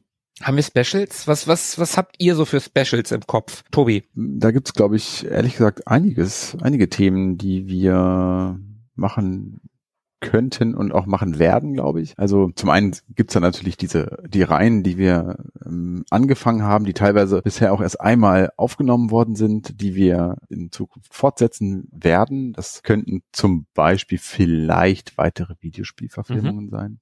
Oh ja, bitte. Derer wir uns widmen werden. Da gibt's ja gibt's einiges. Es wird vermutlich, also meint er meint er Specials so ganz eigenständige, die es einmal gibt oder so hab ich's verstanden, ja, also sowas wie unsere Xeno Crisis oder unsere Fußballfolge oder so. Also ich kann mir kann mal so zwei, drei Sachen sagen, die ich mir wünschen würde. Zwei, drei finde ich gut. Wir haben bisher ein Interview geführt mit dem Mike Tucker von vom Bitman Bureau über Xeno Crisis. Davon würde ich mir natürlich äh, mehr wünschen, also dass wir in Zukunft noch mehr Interviews führen können mit illustren Gästen aus der aus der Szene. Ich würde mir wünschen, dass die Corona-Krise demnächst mal ein Ende findet, was natürlich nicht passieren wird, aber ich würde es mir trotzdem wünschen, weil dann könnten wir unser ursprüngliches Unterfangen, nämlich äh, die Retro Boys unterwegs, endlich mal angehen. Wir wollten uns ja mal, äh, also gerade letztes Jahr, als das so losging, hatten wir eigentlich den großen Plan, äh, so ein bisschen mal umherzufahren. Wir wollten mal nach Berlin fahren, nach Hamburg, nach Münster. Das hat dann alles ja aus Gründen nicht mehr geklappt. Das würde ich gerne machen, wenn es wieder geht. Und ich hätte auch nichts gegen gegen Kollabos zum Beispiel. Ich meine, es gibt so viele super nette, charmante Podcasts mit mit ähnlichen äh, Themen. Wir waren ja schon einmal teilweise zumindest zu Gast beim Retro Kompott zum Quiz. Also ich könnte mir auch gut vorstellen, dort in dem Bereich was zu machen, mit, mit anderen Retro-Podcasts zusammen irgendwie mal sich zusammenzutun. Und wenn ich jetzt so thematisch gucke, es wird bestimmt mal ein Disney-Special geben zum Beispiel. Oh ja. Das finde ich auch schön. Super viele schöne Disney-Spiele. Jetzt nicht der riesen Disney-Fan, aber ich mag irgendwie die meisten Spieleumsetzungen von Disney finde ich irgendwie gut. Ist so groß, da kommt man nicht so drumherum. Genau, ja. Hm, Ja, genau, sehe ich auch so. Ich bin ja auch nicht der größte Disney-Fan, aber ein Disney-Special fände ich tatsächlich sehr schön. Ich melde jetzt schon mal Castle oder World of Illusion an für mich. Okay, einverstanden. Philippe, Specials, Themen, was schwebt dir vor? Ich stehe auf diese Obskuritäten, da hatten wir vorhin schon gesagt, Peripheriegeräte, die obskur sind, die bieten sich sowieso schon an. Schweres Wort. Genau. Ich werde es auch nicht nochmal wiederholen können. Das, äh, das Kontingent an äh, Aussprache ist jetzt erschöpft. Obskure Genres bei Spielen, das würde mich auch mal interessieren, da einmal komplett durchzutrüffeln, was man da so alles aus dem, aus dem Acker der Videospiellandschaft äh, herausgraben kann. Hm. Weitere Specials. Bei den Interviews bin ich auch ganz vorn dabei. Also in den, Kon in den direkten Kontakt treten mit, mit Leuten aus anderen Zweigen, das würde mich auch sehr reizen. Und ich glaube, damit, damit kann ich das auch ziemlich kurz und bündig abschließen. Also allein das, was Tobi schon genannt hat und äh, diese ein, zwei kleinen Themen, die ich noch hinzugefügt habe, das ist reichlich Inhalt, reichlich Stoff, um noch neben all den Reihen und Serien, die wir haben, Abwechslung bieten zu können. Dann gebe ich auch wieder zurück an dich, Markus. Okay, ihr habt schon viel genannt, was ich auch nehmen würde. Interviews klar. Ja, ihr habt im Prinzip schon vieles von dem gesagt, was ich auch sagen würde. Hinzufügen würde ich den Bereich Popkultur weiter auszubauen. Wir haben es jetzt mit der Mario-Folge, also mit der Folge über den Mario-Film schon einmal gemacht und wagen uns langsam in, in den Bereich der Popkultur außerhalb von Videospielen, auch wenn es was mit Videospielen zu tun hat. Ich würde unglaublich gerne mal und vor ein paar Tagen ist es ja leider passiert, dass der beste James Bond Darsteller gestorben ist. Für all die jungen Leute, nein, Daniel Craig geht's gut. Sean Connery ist tot und ich wollte immer gerne einen über Bond an sich machen. Dahingehend würde ich sehr gerne einen über Connerys Bonds machen, über Connery als Bond. Das fände ich sehr schön. Und was mir gerade, Philippe, du hast über obskure Sachen gesprochen und eine Sache, die mir gerade eingefallen ist, keine Ahnung, ob man das irgendwie umsetzen kann. Ich fände es ganz witzig als Thema Spiele, die einem irgendwie peinlich sind. Jetzt bin ich gespannt. Ja, mir fällt zum Beispiel sowas ein. Ich habe doch in der Sommerfolge über Dead or Alive Beach Volleyball Extreme oder wie das da hieß Mhm. gesprochen. Ja, ich erinnere mich. Beach Babes, Wobbly Wobbly und so. Selbst wenn es ein gutes Volleyballspiel ist, das könnte einem schon peinlich sein. Da muss ich überlegen, warum. Also so peinlich, peinlich im Sinne von Fremdscham.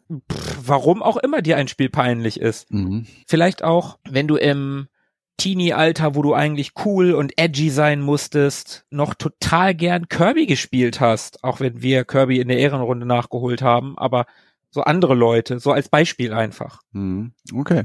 Spiele, die Ja. einem aus irgendeinem Grund peinlich sind, waren, so vielleicht. Müsste ich mal drüber nachdenken. Die pikanten Ja, Details äh, auspacken. Ja. Okay. Ja, also das wäre so mein Gedanke. Haben wir sonst noch irgendwas zum Ausblick zu sagen? Ich glaube daran, an dem, was wir gerade an Dingen genannt haben, an Specials, aber auch darüber hinaus, kann man schon so ein bisschen ablesen, dass wir auf jeden Fall noch Bock haben, dass wir noch hungrig sind, äh, weiterzumachen. Und wir haben in die, wir haben ein bisschen zurückgeschaut auf unsere Podcast-Vergangenheit, haben ein bisschen geschaut, wo wir stehen, haben aber auch in die Zukunft geschaut. Ich glaube, dann sind wir unserem, unserem Titel, den du vorhin genannt hast, Rückblick, Augenblick, Ausblick, Mhm.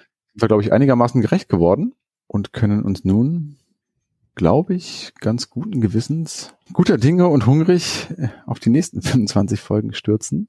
In die Planung, Ausarbeitung und Recherche stürzen. Ganz genau. Und an dieser Stelle zum fast schon 25. Mal sagen, äh, haben wir es mal wieder. Haben wir es mal wieder. Wir sagen es übrigens schon zum 27. Nee, obwohl, nee, stimmt gar nicht. Am Anfang haben wir das. Ja, egal. Ich habe gedacht, vielleicht ziehe ich zwei ab. Bestimmt gab es am Anfang ein, zwei Folgen, wo Ja, ja, hatten. du hast ja recht. Genau. Recht hast du, haben wir es mal wieder. Und natürlich vielleicht an der Stelle nochmal ein, ein großes Dankeschön an unsere Hörer und alle, die uns hier bis hierhin begleitet haben. Und natürlich auch nochmal an Sebo, der schon fast mit zum Inventar hier gehört seit Ja, wie oft war er hier? Viermal schon. Hat er sich herumgetrieben. Wenn du das, wenn du den äh, Pixel-Pokal mit dazu zählst, tatsächlich viermal. Dabei, klar. Ja, ich denke, den werden wir hier auch nicht das letzte Mal gesehen haben. Gehört haben, natürlich. Garantiert nicht. Also eine weitere Quizfolge ist Pflicht. Ich muss ja meinen mein Pokal verteidigen. Dann würde ich sagen, vielen Dank fürs Zuhören. Für die Ausdauer.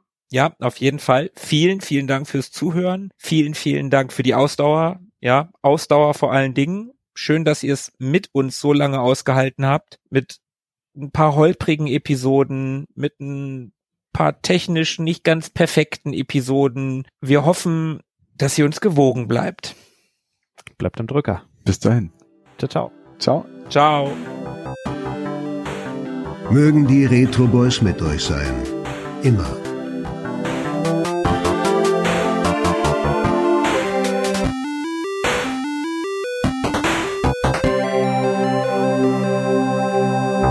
Zweieinhalb Stunden. Meine Fresse. Ja, ein bisschen was kann man da ja rausschneiden. Ich würde mal sagen, es wird ein Zwei-Stunden-Podcast. Ja, das glaube ich auch.